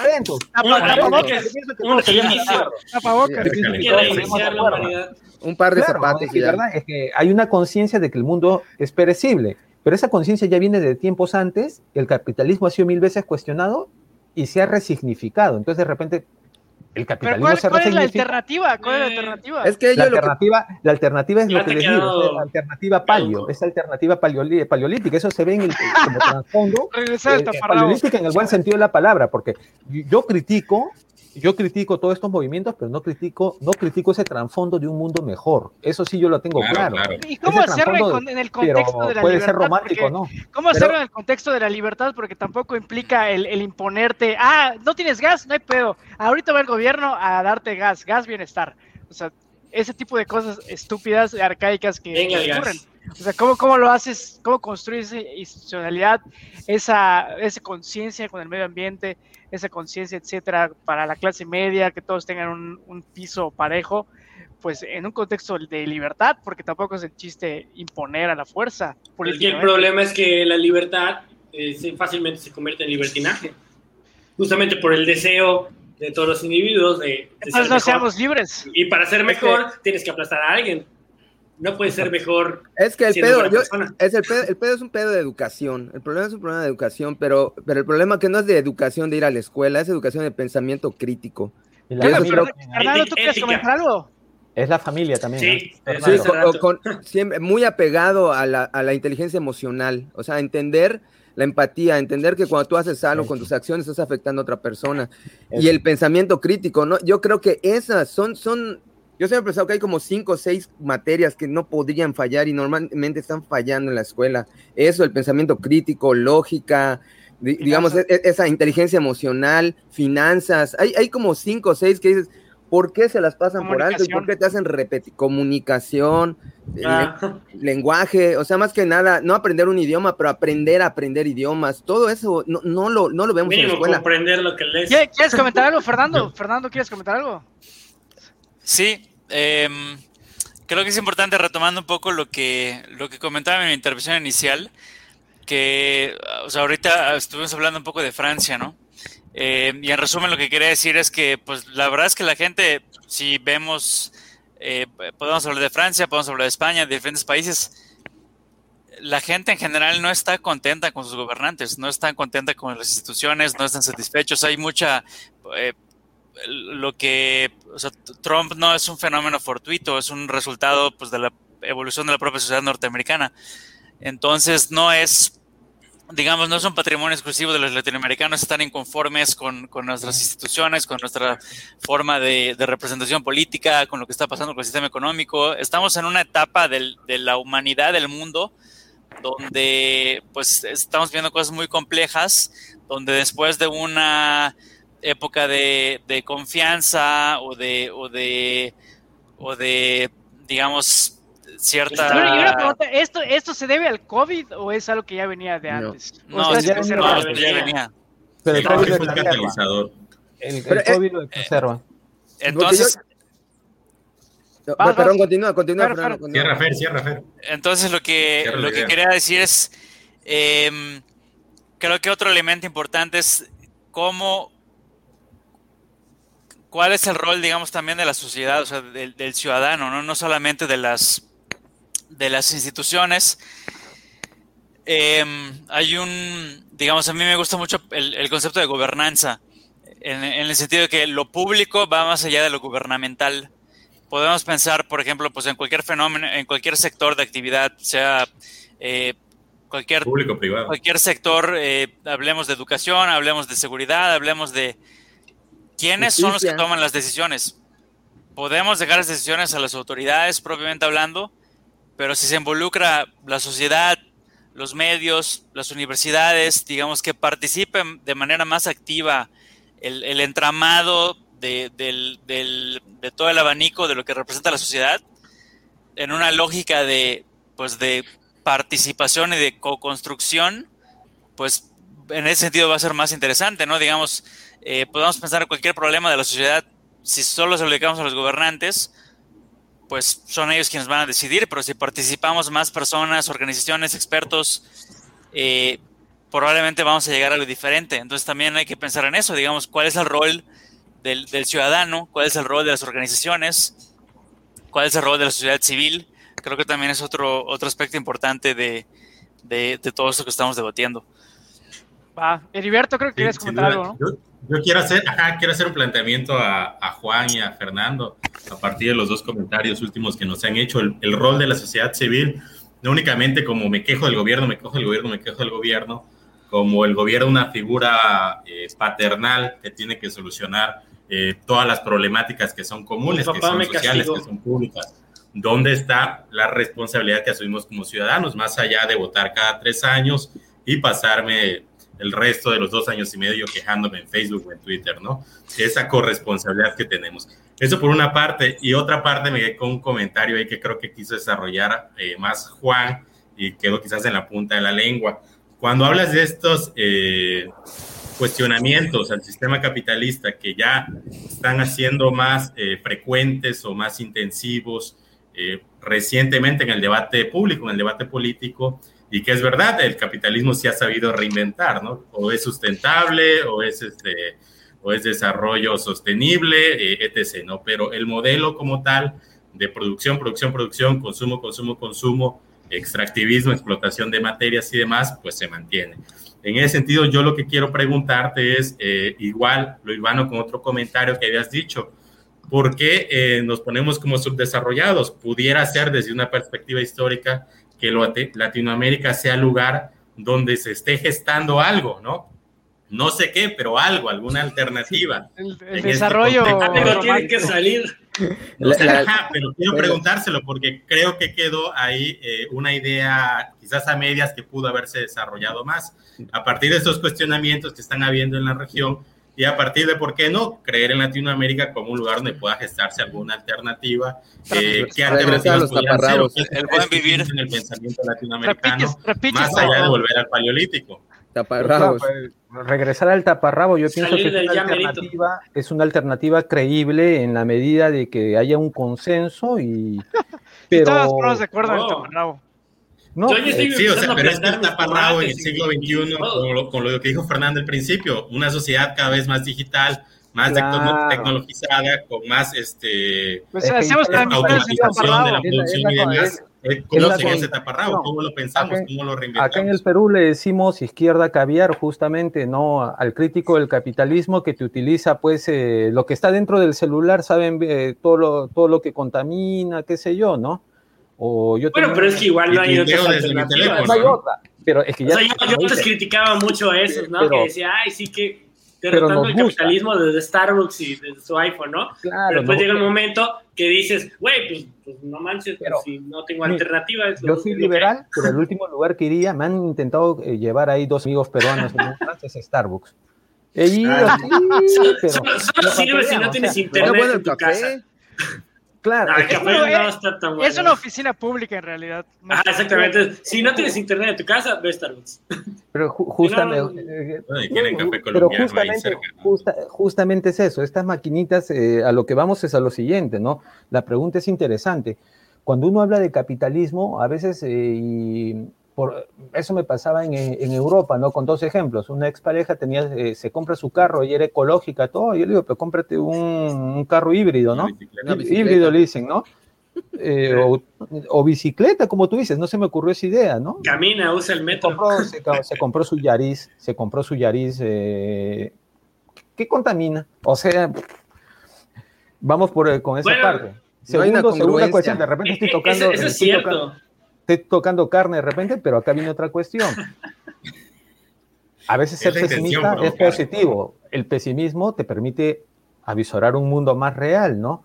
Y, Totalmente. Y, lo interesante de todo esto es que cuando se habla de una sociedad capitalista que se resignifica, eh, a mí me gustan ver leones, me gustan ver elefantes, pero algo que yo imagino, así como Julio Verne imaginaba otros, eh, otros mundos, o como ustedes, eh, a veces se mandan sus imaginaciones geniales sobre lo que puede ser el mundo del futuro, ¿no? Con lo que nos bombardean la eh, Venezuela es este, el nuevo Estados Unidos. Sí, eh, es lo que yo voy y cuando yo imagino el mundo yo digo, pues de repente ya no habrán animales, pues ya no habrá Amazonía, pero habrá un gran edificio inmenso tipo Arca de Noé con última tecnología en el cual tendremos pues rebaños de leones, rebaños de yeguas, rebaños de cocodrilos, qué sé yo, los recuerdos de lo que, de lo que fue de lo que fue la naturaleza. Y, en estos momentos nosotros estábamos, e, ese, e, esa crítica al capitalismo quiere salvar la naturaleza. Y desde el realismo yo veo que esa lucha es romántica. y quisiera que, que, que, ocurra de otra manera, pero veo que esa lucha es romántica. Es una lucha pero entonces, ¿cuál, es la alternativa de futuro?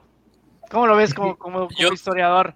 Es que si se sigue progresando, eh, no, eh, es que lo que pasa es que un, historiador no puede clausurar la historia y ese es el problema de los grandes relatos, eh, el liberal, el relato marxista, socialista, católico, cristiano, todos los grandes relatos, ¿no? Que te ponen un fin, ¿no?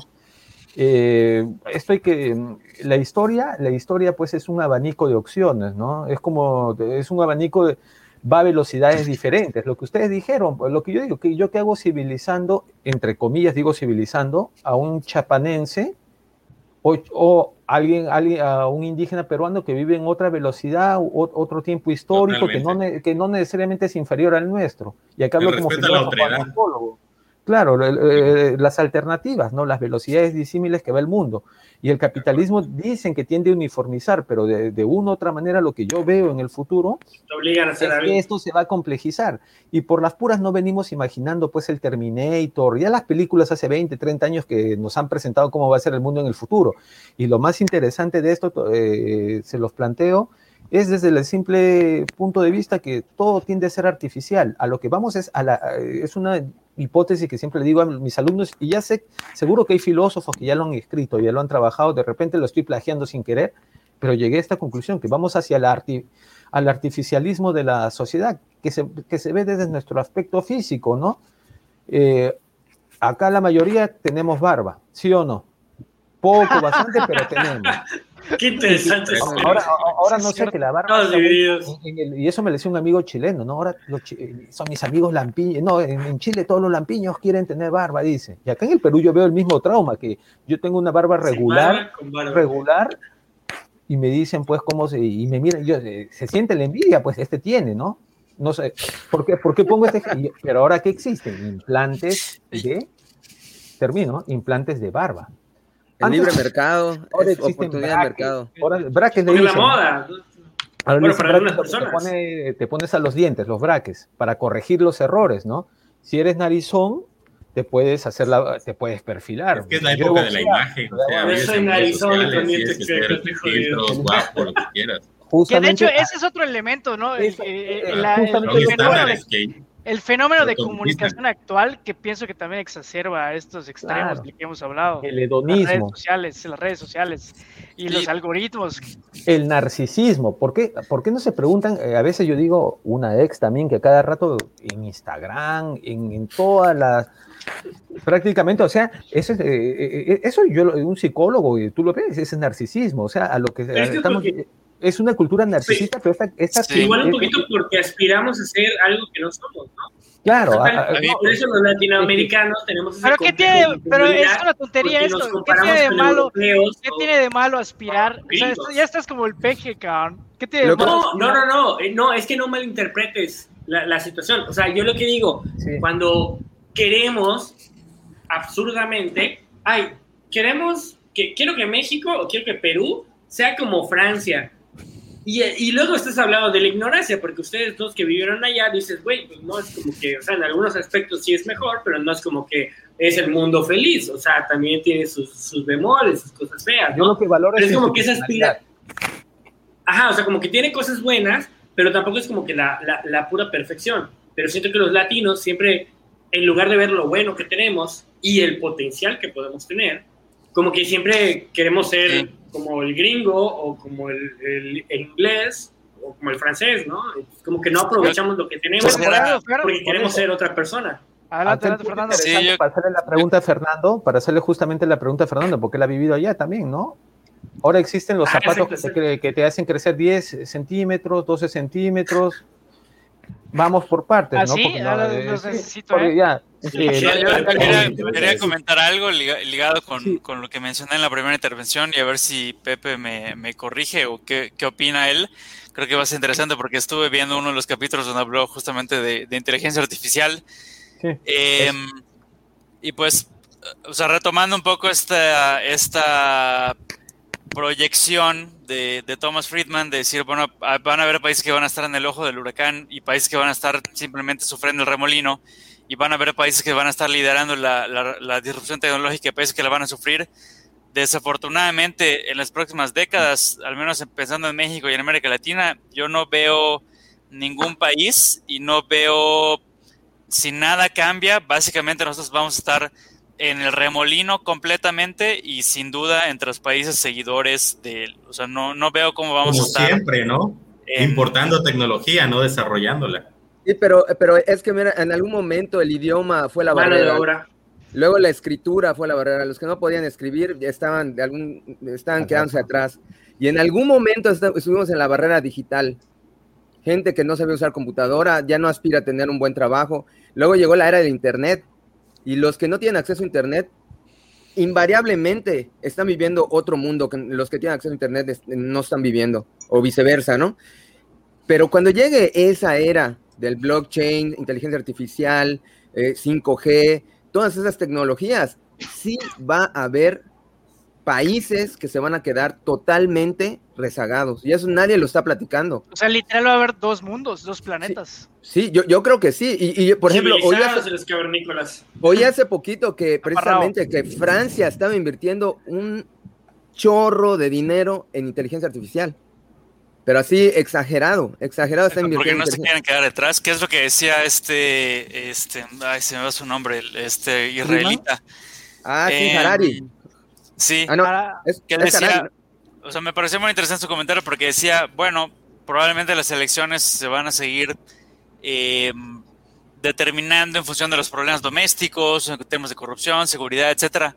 Pero la verdad es que tenemos que estar pensando quién nos va a liderar de mejor manera para todo esto que estamos viviendo, esta revolución tecnológica, porque al final del día lo que pasa a nivel interno pues va a ser un tanto irrelevante por todo esto eh, que está ocurriendo por fuera, ¿no? Ah, ahí mi pregunta estamos viendo nuestros ombligos. Ahí, mi pregunta es que el debate público en los países latinoamericanos, desde mi perspectiva, es muy aldeano. O sea, es qué hizo el de enfrente o qué dejó de hacer el de enfrente y qué sí hice yo que él no hizo, ¿no?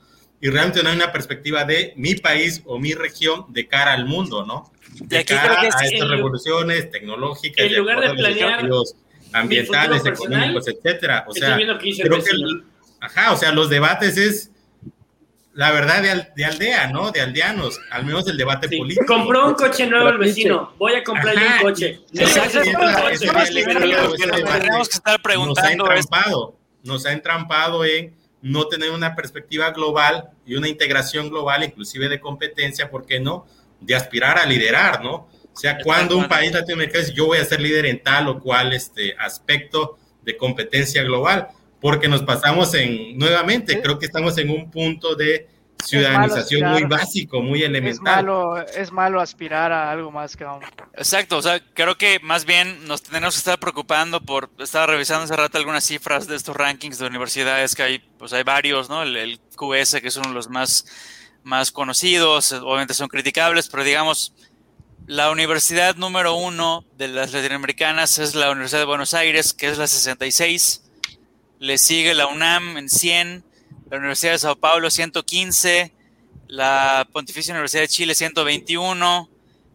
Em, y si esto lo sumamos a los resultados, por ejemplo, de la prueba de PISA, que, ok, igual es muy criticable, tiene tal, eh, pero pues salimos bastante mal, digamos, en niños, eh, chavos de 15 años que están eh, formándose en, en, habilidades básicas de ciencias, matemáticas, lecturas.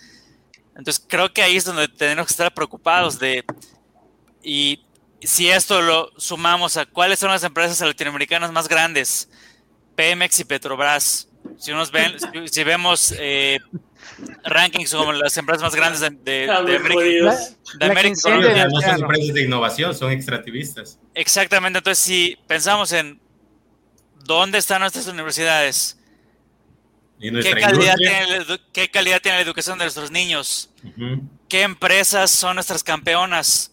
Sí, pues, no regresar al paleolítico, ya estamos en él, ¿no? No, y acá, acá, en las universidades. Pero no, pero no, decían que de Latinoamérica va a salir el nuevo sistema que va a dominar el mundo. O sea, ¿por qué, ¿por qué igual te limitas? O sea, tienes el, tienes el, soy subdesarrollado y ahí me quedo, ¿no? Juan, Juan, o sea, para empezar, yo creo que hay varios pasos. Uno, hacer las paces con nuestra historia, que aquí muy, se menciona. Muy preciso lo que dijo Fernando, ¿no? O sea, cae como anillo al dedo lo que dijo Fernando. Acá en el Perú, eh, un grupo político que no era de mi simpatía, porque yo eh, tengo mis remilgos con la ciencia, siempre tuve mi, con la palabra ciencia, ¿no? Y, y hay otro que también. Y el rollo que decía era, sin ciencia no hay salud, ¿no? Sí, sí estoy de acuerdo. Con Pero yo pienso que el mundo tiene ciencia ese buen rato y acá justamente volvemos a la cuestión del relativismo, ¿no? La ciencia, qué tanto ha aportado y qué tanto también ha destruido, ¿no? Tiene, es, la ciencia puede ser bifaz, ¿no? Llevarnos al progreso, pero llevarnos a destrucciones masivas. Incluso se habla también, eh, bueno, puede ser algo conspiranoico, pero se habla pues que a través de la ciencia, que es que se, se ha difuminado todo, se, se, ha irradiado por todo el mundo toda, toda esta cuestión del COVID, ¿no? Ha, sur, ha, surgido en un laboratorio, qué sé yo, no, y bla, bla, bla.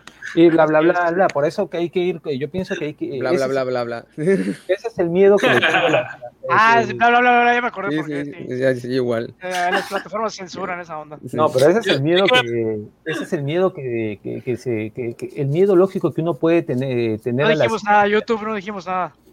Justamente. Perdónanos. Por eso que yo introduzco en el debate lo que es eh, el peso de las ciencias humanas, ¿no? De disciplinas como la historia y algunas más profundas como la filosofía y el tema y la, ético. Y la ciencia económica también. Y la ciencia económica, obviamente, pero ciencia. acá entra la filosofía. Ciencia, ciencia. Ciencia. ciencia. Todo es ciencia. Pero justamente el punto de vista fascinante acá eh, de estas ideas es que lo ético. Tenía un amigo que trabajaba en una empresa francesa peruano que, que era ingeniero electrónico, ahora acá ya ingeniería, mecatrónica, ¿no? Trabajaba la producción de robots, ¿no? Y me pasaba discutiendo con él sobre, sobre la robotización de la sociedad, ¿no? Por eso no, no, quiero caer en la ciencia ficción, pero la ciencia ficción de una otra, de una otra manera es imaginar el derrotero que, que, podría venir, ¿no? Y desde esta perspectiva, pues nos hablan pues, el dilema ético, ¿no? Darle vida al robot o sea, yo no quiero entrar, eh, justamente entramos esa, a esa sí, cuestión sí. ética y esa cuestión ética se puede llevar a todas las esferas de la, de, de la sociedad y del progreso que tenemos. Necesitamos y, un robot presidente. Un, un, de repente... Y, Probablemente nos gobierne mejor. ¿no? Un que no sea Futurama. Pero justamente... Claro, porque eh, nadie va a programar el robot. Claro, justamente, pero, pero en un momento la inteligencia artificial piense mejor que nosotros los humanos. No, es que la inteligencia funciona. Eh, pero, eh, por ejemplo, a mí me gusta revisar bastante sobre tenis y sin que yo simplemente ya pongo una letra, ya me sale el nombre de un tenista cuando de repente esté buscando, estoy buscando otra, otra cosa, ¿no? Eh, y eso se ha dado en un... Sí, me sale un restaurante. Big Data. Eh, justamente y... y... alguien introdujo ahí coherentemente la temática de la educación, porque justamente eh, lo que te decía Carlos Chipola, seguro Fernando lo conoce, lo han escuchado hablar, ¿no? Un gran historiador económico italiano. Eh, lo que te decía, ¿no? Primero hay que conocer para manipular. Y yo agregaría, conocer tiene que ver con una cuestión moral, ¿no?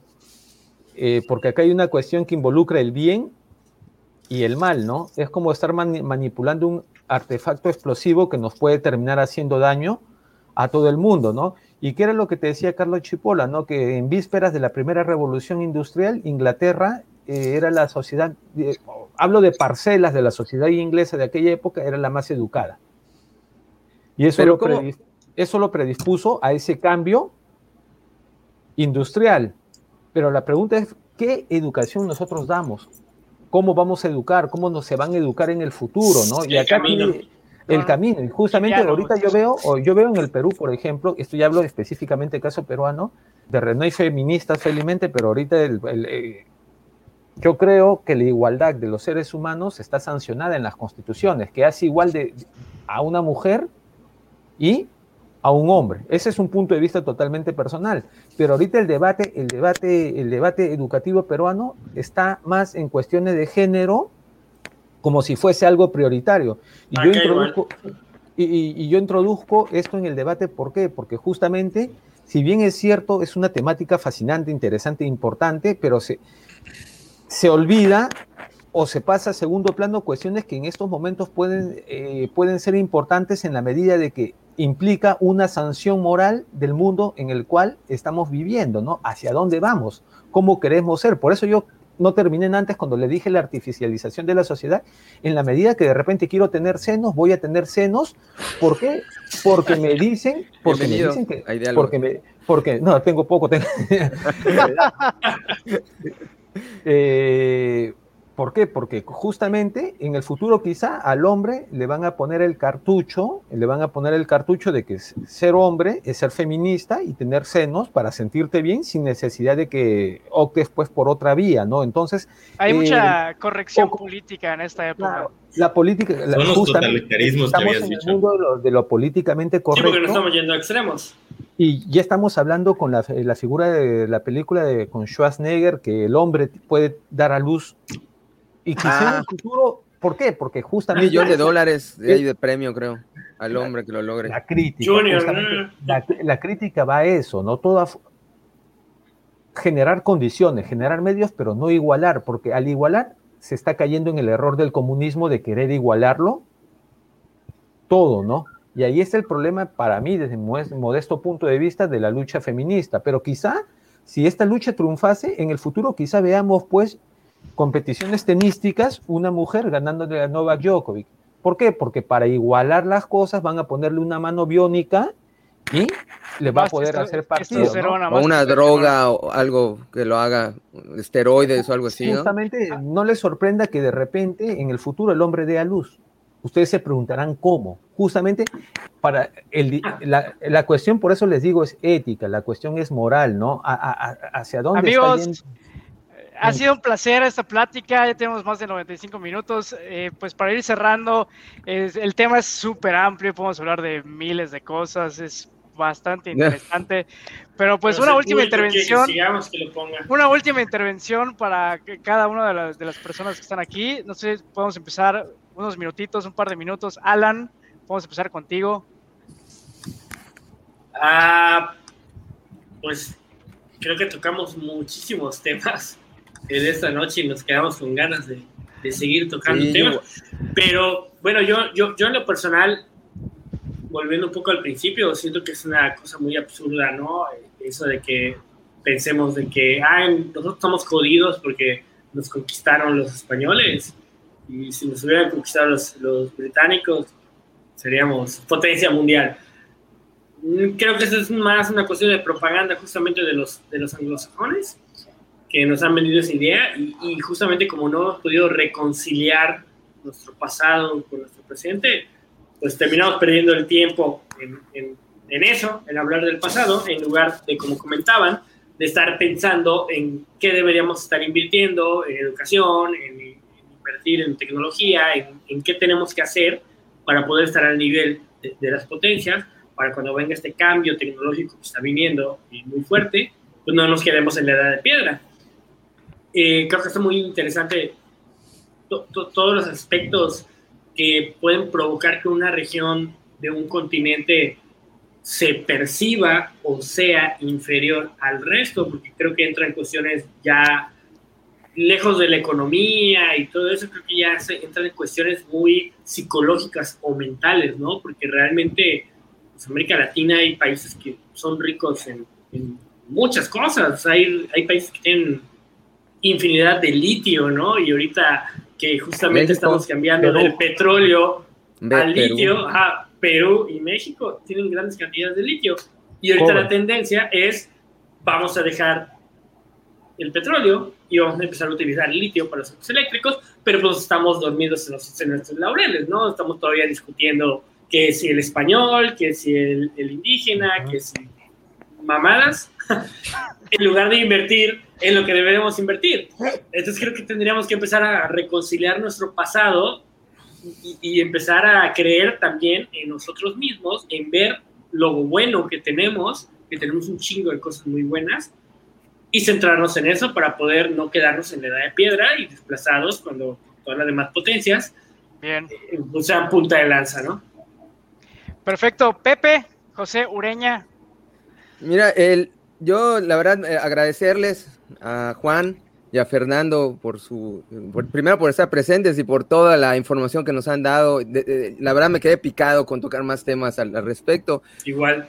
Sí, yo lo que puedo decir, la idea que me queda después de toda esta plática es complejidad.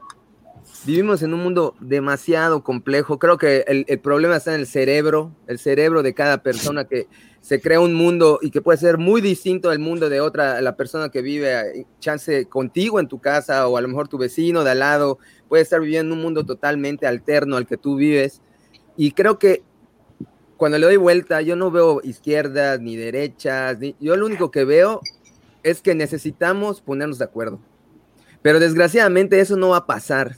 Yo como lo veo, no, no va a pasar porque es como que a un daltónico le quieras explicar el color verde. No se va a poder, no se va a poder, porque tiene, no tiene, digamos, el hardware para poderlo hacer. la plasticidad del cerebro hace que el cerebro cambie, el hardware cambia. ¿Y, qué es lo que pasa? Que tenemos dos personas con dos hardware distintos que quieren hablar el mismo idioma y no se puede. Por eso siempre me van a acá a matar o a crucificar, pero siempre pienso que la tecnología nos va a salvar. Yo siento que lo que necesitamos es ponernos de acuerdo. Y por eso tenemos que hacer un poquito de lado al humano, un poquitito, no, no, no quitarlo de la ecuación, pero hay que, digamos, el poder hay que distribuirlo. Por eso siempre hablo de blockchain. Es interesante eso. De Internet de las Cosas. Descentralizarlo. Descentralizarlo. Y, de hecho, eh, ya para terminar, yo creo que ese es el problema, la centralización. No importan las empresas y sus monopolios, no importa el gobierno, siempre vamos a acabar en una centralización. Necesitamos distribuir el poder con eso acabo. Yo creo que tenemos que hacerlo de la mejor manera y a lo mejor pues, siempre ciencia o tecnología. Muchas gracias, Pepe. Heriberto, por favor. Eh, sumarme al agradecimiento a Fernando por su participación, a Juan por todos los comentarios que nos han dado. La verdad que la plática con los dos ha estado bastante rica, bastante enriquecedora y, se aprende de estos diálogos, de estos debates. Eh, yo creo que es un tema que no, no permite muchas conclusiones por la complejidad del mismo que da para seguir abordándolo en lo sucesivo. Creo que hay coincidencias muy claras, eh, requerimos apegarnos a instituciones más fuertes, más sólidas, más democráticas, eh, un tanto tratar de superar esta fascinación por los caciques, por los, por los líderes, ¿no? Que con su mano de hierro solucionan los problemas sociales y asumirnos como sociedades, pues, corresponsables de las realidades que estamos viviendo. Eso por una parte. Eh, por otra parte, yo creo que nos podemos poner de acuerdo, sí. Creo que Latinoamérica, en Latinoamérica tenemos que pensar eh, como región, quizá tratar de integrarnos un poco más. Eh, yo creo que hay muchas coincidencias, hay muchas capacidades, potencialidades en común y sobre todo vernos en un contexto global, ¿no? Tratar de superar estas perspectivas, pues la verdad, muy de aldeanas, ¿no? De, de muchos pleitos domésticos y empezar realmente a ver que el mundo está girando y está girando a una velocidad eh, bastante, bastante acelerada, donde la ciencia y la tecnología pues posiblemente marquen el nuevo mundo que conocerán las siguientes generaciones y tenemos que estar sí o sí eh, inmersos en estos, en estos retos tecnológicos. Yo creo que es importante pensar Latinoamérica de cara al futuro y de cara a un contexto global cada vez más tecnológico. Creo que hay muchas coincidencias y muchas capacidades y eh, pues no ponernos el sub en la cabeza, ¿no? Yo creo que hay capacidad humana, hay talento, eh, hay recursos y pues, están los medios para lograr cosas mucho mejores. Entonces, quiero cerrar con esa perspectiva optimista y nuevamente gracias a, a los dos invitados por estar con nosotros esta noche. Gracias, Heriberto. Fernando, por favor. Gracias. Pues justamente voy a, eh, quisiera decir mil cosas, pero voy a reducirlo a, a, los dos puntos que nos hizo Heriberto en la última pregunta. El primero es la responsabilidad del ciudadano. Y yo creo que aquí es uno de los principales retos de, pues, de nuestros sistemas políticos, ¿no? De este desarrollo político, institucional, que es justamente pues la, rendición de cuentas, ¿no? Y para que haya rendición de cuentas, pues tiene que participar la sociedad. Entonces, digamos, si, como, como dice el, refrán, ¿no? El amo del ojo, pues, eh, perdón, el, el, ojo del amo engorda la vaca, ¿no? O sea, si no hay un ojo vigilante de la sociedad, si no hay participación, pues las autoridades o quienes estén ejerciendo el poder, pues van a hacer pues lo que lo que les convenga más. Desafortunadamente, ese es uno de los rasgos justamente de nuestras instituciones, el patrimonialismo, donde en lugar de que se busque el bien colectivo, se busca más bien pues el bien particular o el bien de los grupos de poder, etc.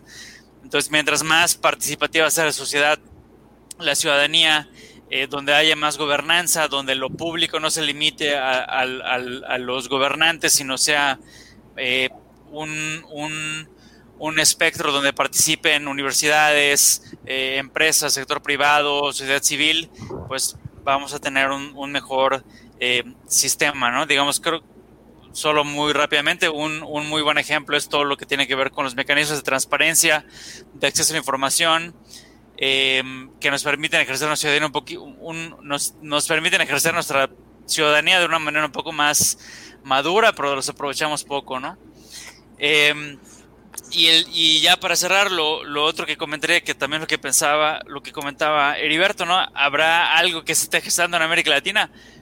Pues creo que justamente si algo caracteriza a nuestra, a nuestra región, pues es ese Em, de alguna manera legado presente, quiero pensar, indígena, ¿no? Entonces, si pensamos en los mayas y en el buen vivir, en todo lo que podemos aprender de, las culturas indígenas, pues podríamos pensar quizás en otros conceptos de desarrollo más sustentables, más, más este, holísticos y quizás hacerle frente a esta cultura consumista, materialista, del eterno crecimiento. Entonces, ¿cómo podemos conciliar eso? Entonces, es algo único Taparrado feliz. Que podemos eh, poner en valor y movilizar de nuestro, de nuestro propio origen, de nuestra propia historia, que nos podría quizás conducir a un, a un sistema productivo diferente, a un sistema de organización política diferente. Eh, quizás no radicalmente diferente, pero qué podemos aprender, qué podemos retomar, qué podemos fusionar y, pues tratar de, de, presentar algo diferente. No creo que valdría la pena que miráramos a nuestra propia historia, que miráramos a nuestro propio contexto y a partir de eso pensar en otros esquemas, ¿no? Podría ser interesante eso. Muchas gracias, Fernando. Vamos con la última intervención de Juan, por favor. Eh, muchas gracias por la invitación a los organizadores, a mi amigo Fernando, y lo que dijo al final es muy, muy importante porque quizá puede sonar como un tufillo a, tratar de exorcizar pues, los demonios de la historia ibérica en, América Latina, ¿no? Y justamente no se trató mucho, pero hay que volver a esos saberes ancestrales, eh, a estas culturas, pero, pero también entender que el mundo ha sido cambiante desde esos tiempos, ¿no? Y por eso si tienen algún tiempo les remito a un autor indigenista peruano que se llama, seguro Fernando lo conoce, José María Arguedas. Eh, lo que pasa es que él cuando hace su tesis de doctorado eh, trata sobre una comparación de las comunidades, eh, digámosles, indígenas de Extremadura, España, las comunidades de Extremadura, España, con las comunidades indígenas peruanas, ¿no? Y llega a la conclusión de lo mucho que encontró en sus eh, análisis de campo en el Perú, se parecen a la de Zamora, España. Conclusión, ergo, a, a lo que quiero llegar con este punto es que de una otra manera el cataclismo de la conquista trajo un mundo nuevo y un mundo nuevo que como cuando conversaba con una amiga marroquí allá o con alguien del mundo de los marroquíes, a veces comemos parecido a ellos. Cuando Fernando está en el Perú, comemos las tripas de, o el hígado, cosa que no lo hacen los argentinos, que lo terminan botando. Ellos eh, la carne a la plancha, eh, su asado, qué sé yo, no nos o diciéndome cuando veo un reportaje en el Perú que se vestían igualito que, en Marruecos y cosas por el estilo, ¿no? Que ya desde la conquista vivimos una historia transnacional e incluso anterior a la conquista existía una historia transnacional al interior de los, de los grupos indígenas, ¿no? Había una diversidad grande en el cual habían intercambios que no lo imaginamos porque imaginamos el mundo eh, a nuestra manera. Ese es el, ese es el primer punto, ¿no? Justamente tratar de, ver cómo todo esto interactúa con un mundo moderno. Y paso por el, por el segundo punto, ¿no? Con el cual quisiera concluir, ¿no? En mi intervención he querido alejarme de todo tipo de radicalismo. Cuando he estado en la izquierda nunca fue, nunca fui un intolerante radicalista y cuando estoy en el centro o centro derecha en Francia yo votaría por el centro izquierda, le soy sincero. Hasta estaría de acuerdo si no fuera medio cesarista, napoleónico Macron. Estaría de acuerdo con muchas cosas de lo que está haciendo. acá en el Perú, forzosamente, ¿por qué? Porque justamente en Francia le dicen el clivage, derecha-izquierda, quiere decir la división izquierda-derecha, es multiforme, es diferente, no es igual a lo que existe en Europa, a lo que existe en América Latina. Nuestras derechas e izquierdas no se parecen. Es otra coyuntura, otro contexto totalmente diferente. Pero en cualquier tipo de circunstancia, quisiera que todos estemos en el lado de lo que significa la libertad, porque uno puede ser de izquierda y creer en la libertad. Uno puede ser de derecha o de centro, creer en la libertad, ¿no? Ese es eh, justamente alejarnos de lo que es el, radicalismo, a pesar de que la tendencia va hacia, hacia otro lado. Entonces concluyo con lo siguiente, ¿no? Creer en una reivindicación justa de los derechos de todos los seres humanos en el cual se logre una igualdad de oportunidades de todos y eso se logra a través de la educación y a través de una educación competitiva en el buen sentido de la palabra que introduzca sobre todo valores y al hacer esto pues tendremos de repente más mujeres gobernándonos que hombres que no poniendo seis mujeres y seis hombres esa es mi crítica. No no no es una crítica en sí contra el feminismo es una crítica que es una es una crítica por una sociedad en el cual se dé igualdad de oportunidades. Eh, espero que esta no sea la, primera vez, me agradó mucho el formato, quizás se podría hablar de otros temas en el futuro y cuenten conmigo. Y si algún momento quedo en visitar su hermoso país, pues eh, espero, por, ya le dije a Fernando, pasaré por Mérida en algún momento y será motivo pues eh, de poder brindar y de una otra manera que esto eh, téngame de repente como un corresponsal si en algún momento lo necesitan. Eh, Muchísimas gracias. En el otro, en estos lares, ¿no? Eh, que les vaya muy bien, cuídense bastante, que el COVID todavía se sigue dando vueltas y. Pues Muchísimas gracias, muchísimas gracias a, Juan José desde Lima, Perú, a Fernando desde la Ciudad de México y simplemente yo pienso también que tienen toda la razón, hay que construir instituciones en libertad y pienso que ese es el camino. Y simplemente agradecerte a ti si te quedaste acá, deja tu opinión, deja tu comentario, comparte esta transmisión, déjanos tu opinión, qué otros temas quisieras que abordemos, qué otro tipo de invitados quisieras ver en este foro de diálogos que es de todo. Simplemente recordarte que puedes seguirnos en nuestras redes sociales, suscríbete a nuestro YouTube, es muy importante, dale like dale a esa campanita. Y pues nos vemos el próximo viernes en un próximo Diálogos, el podcast.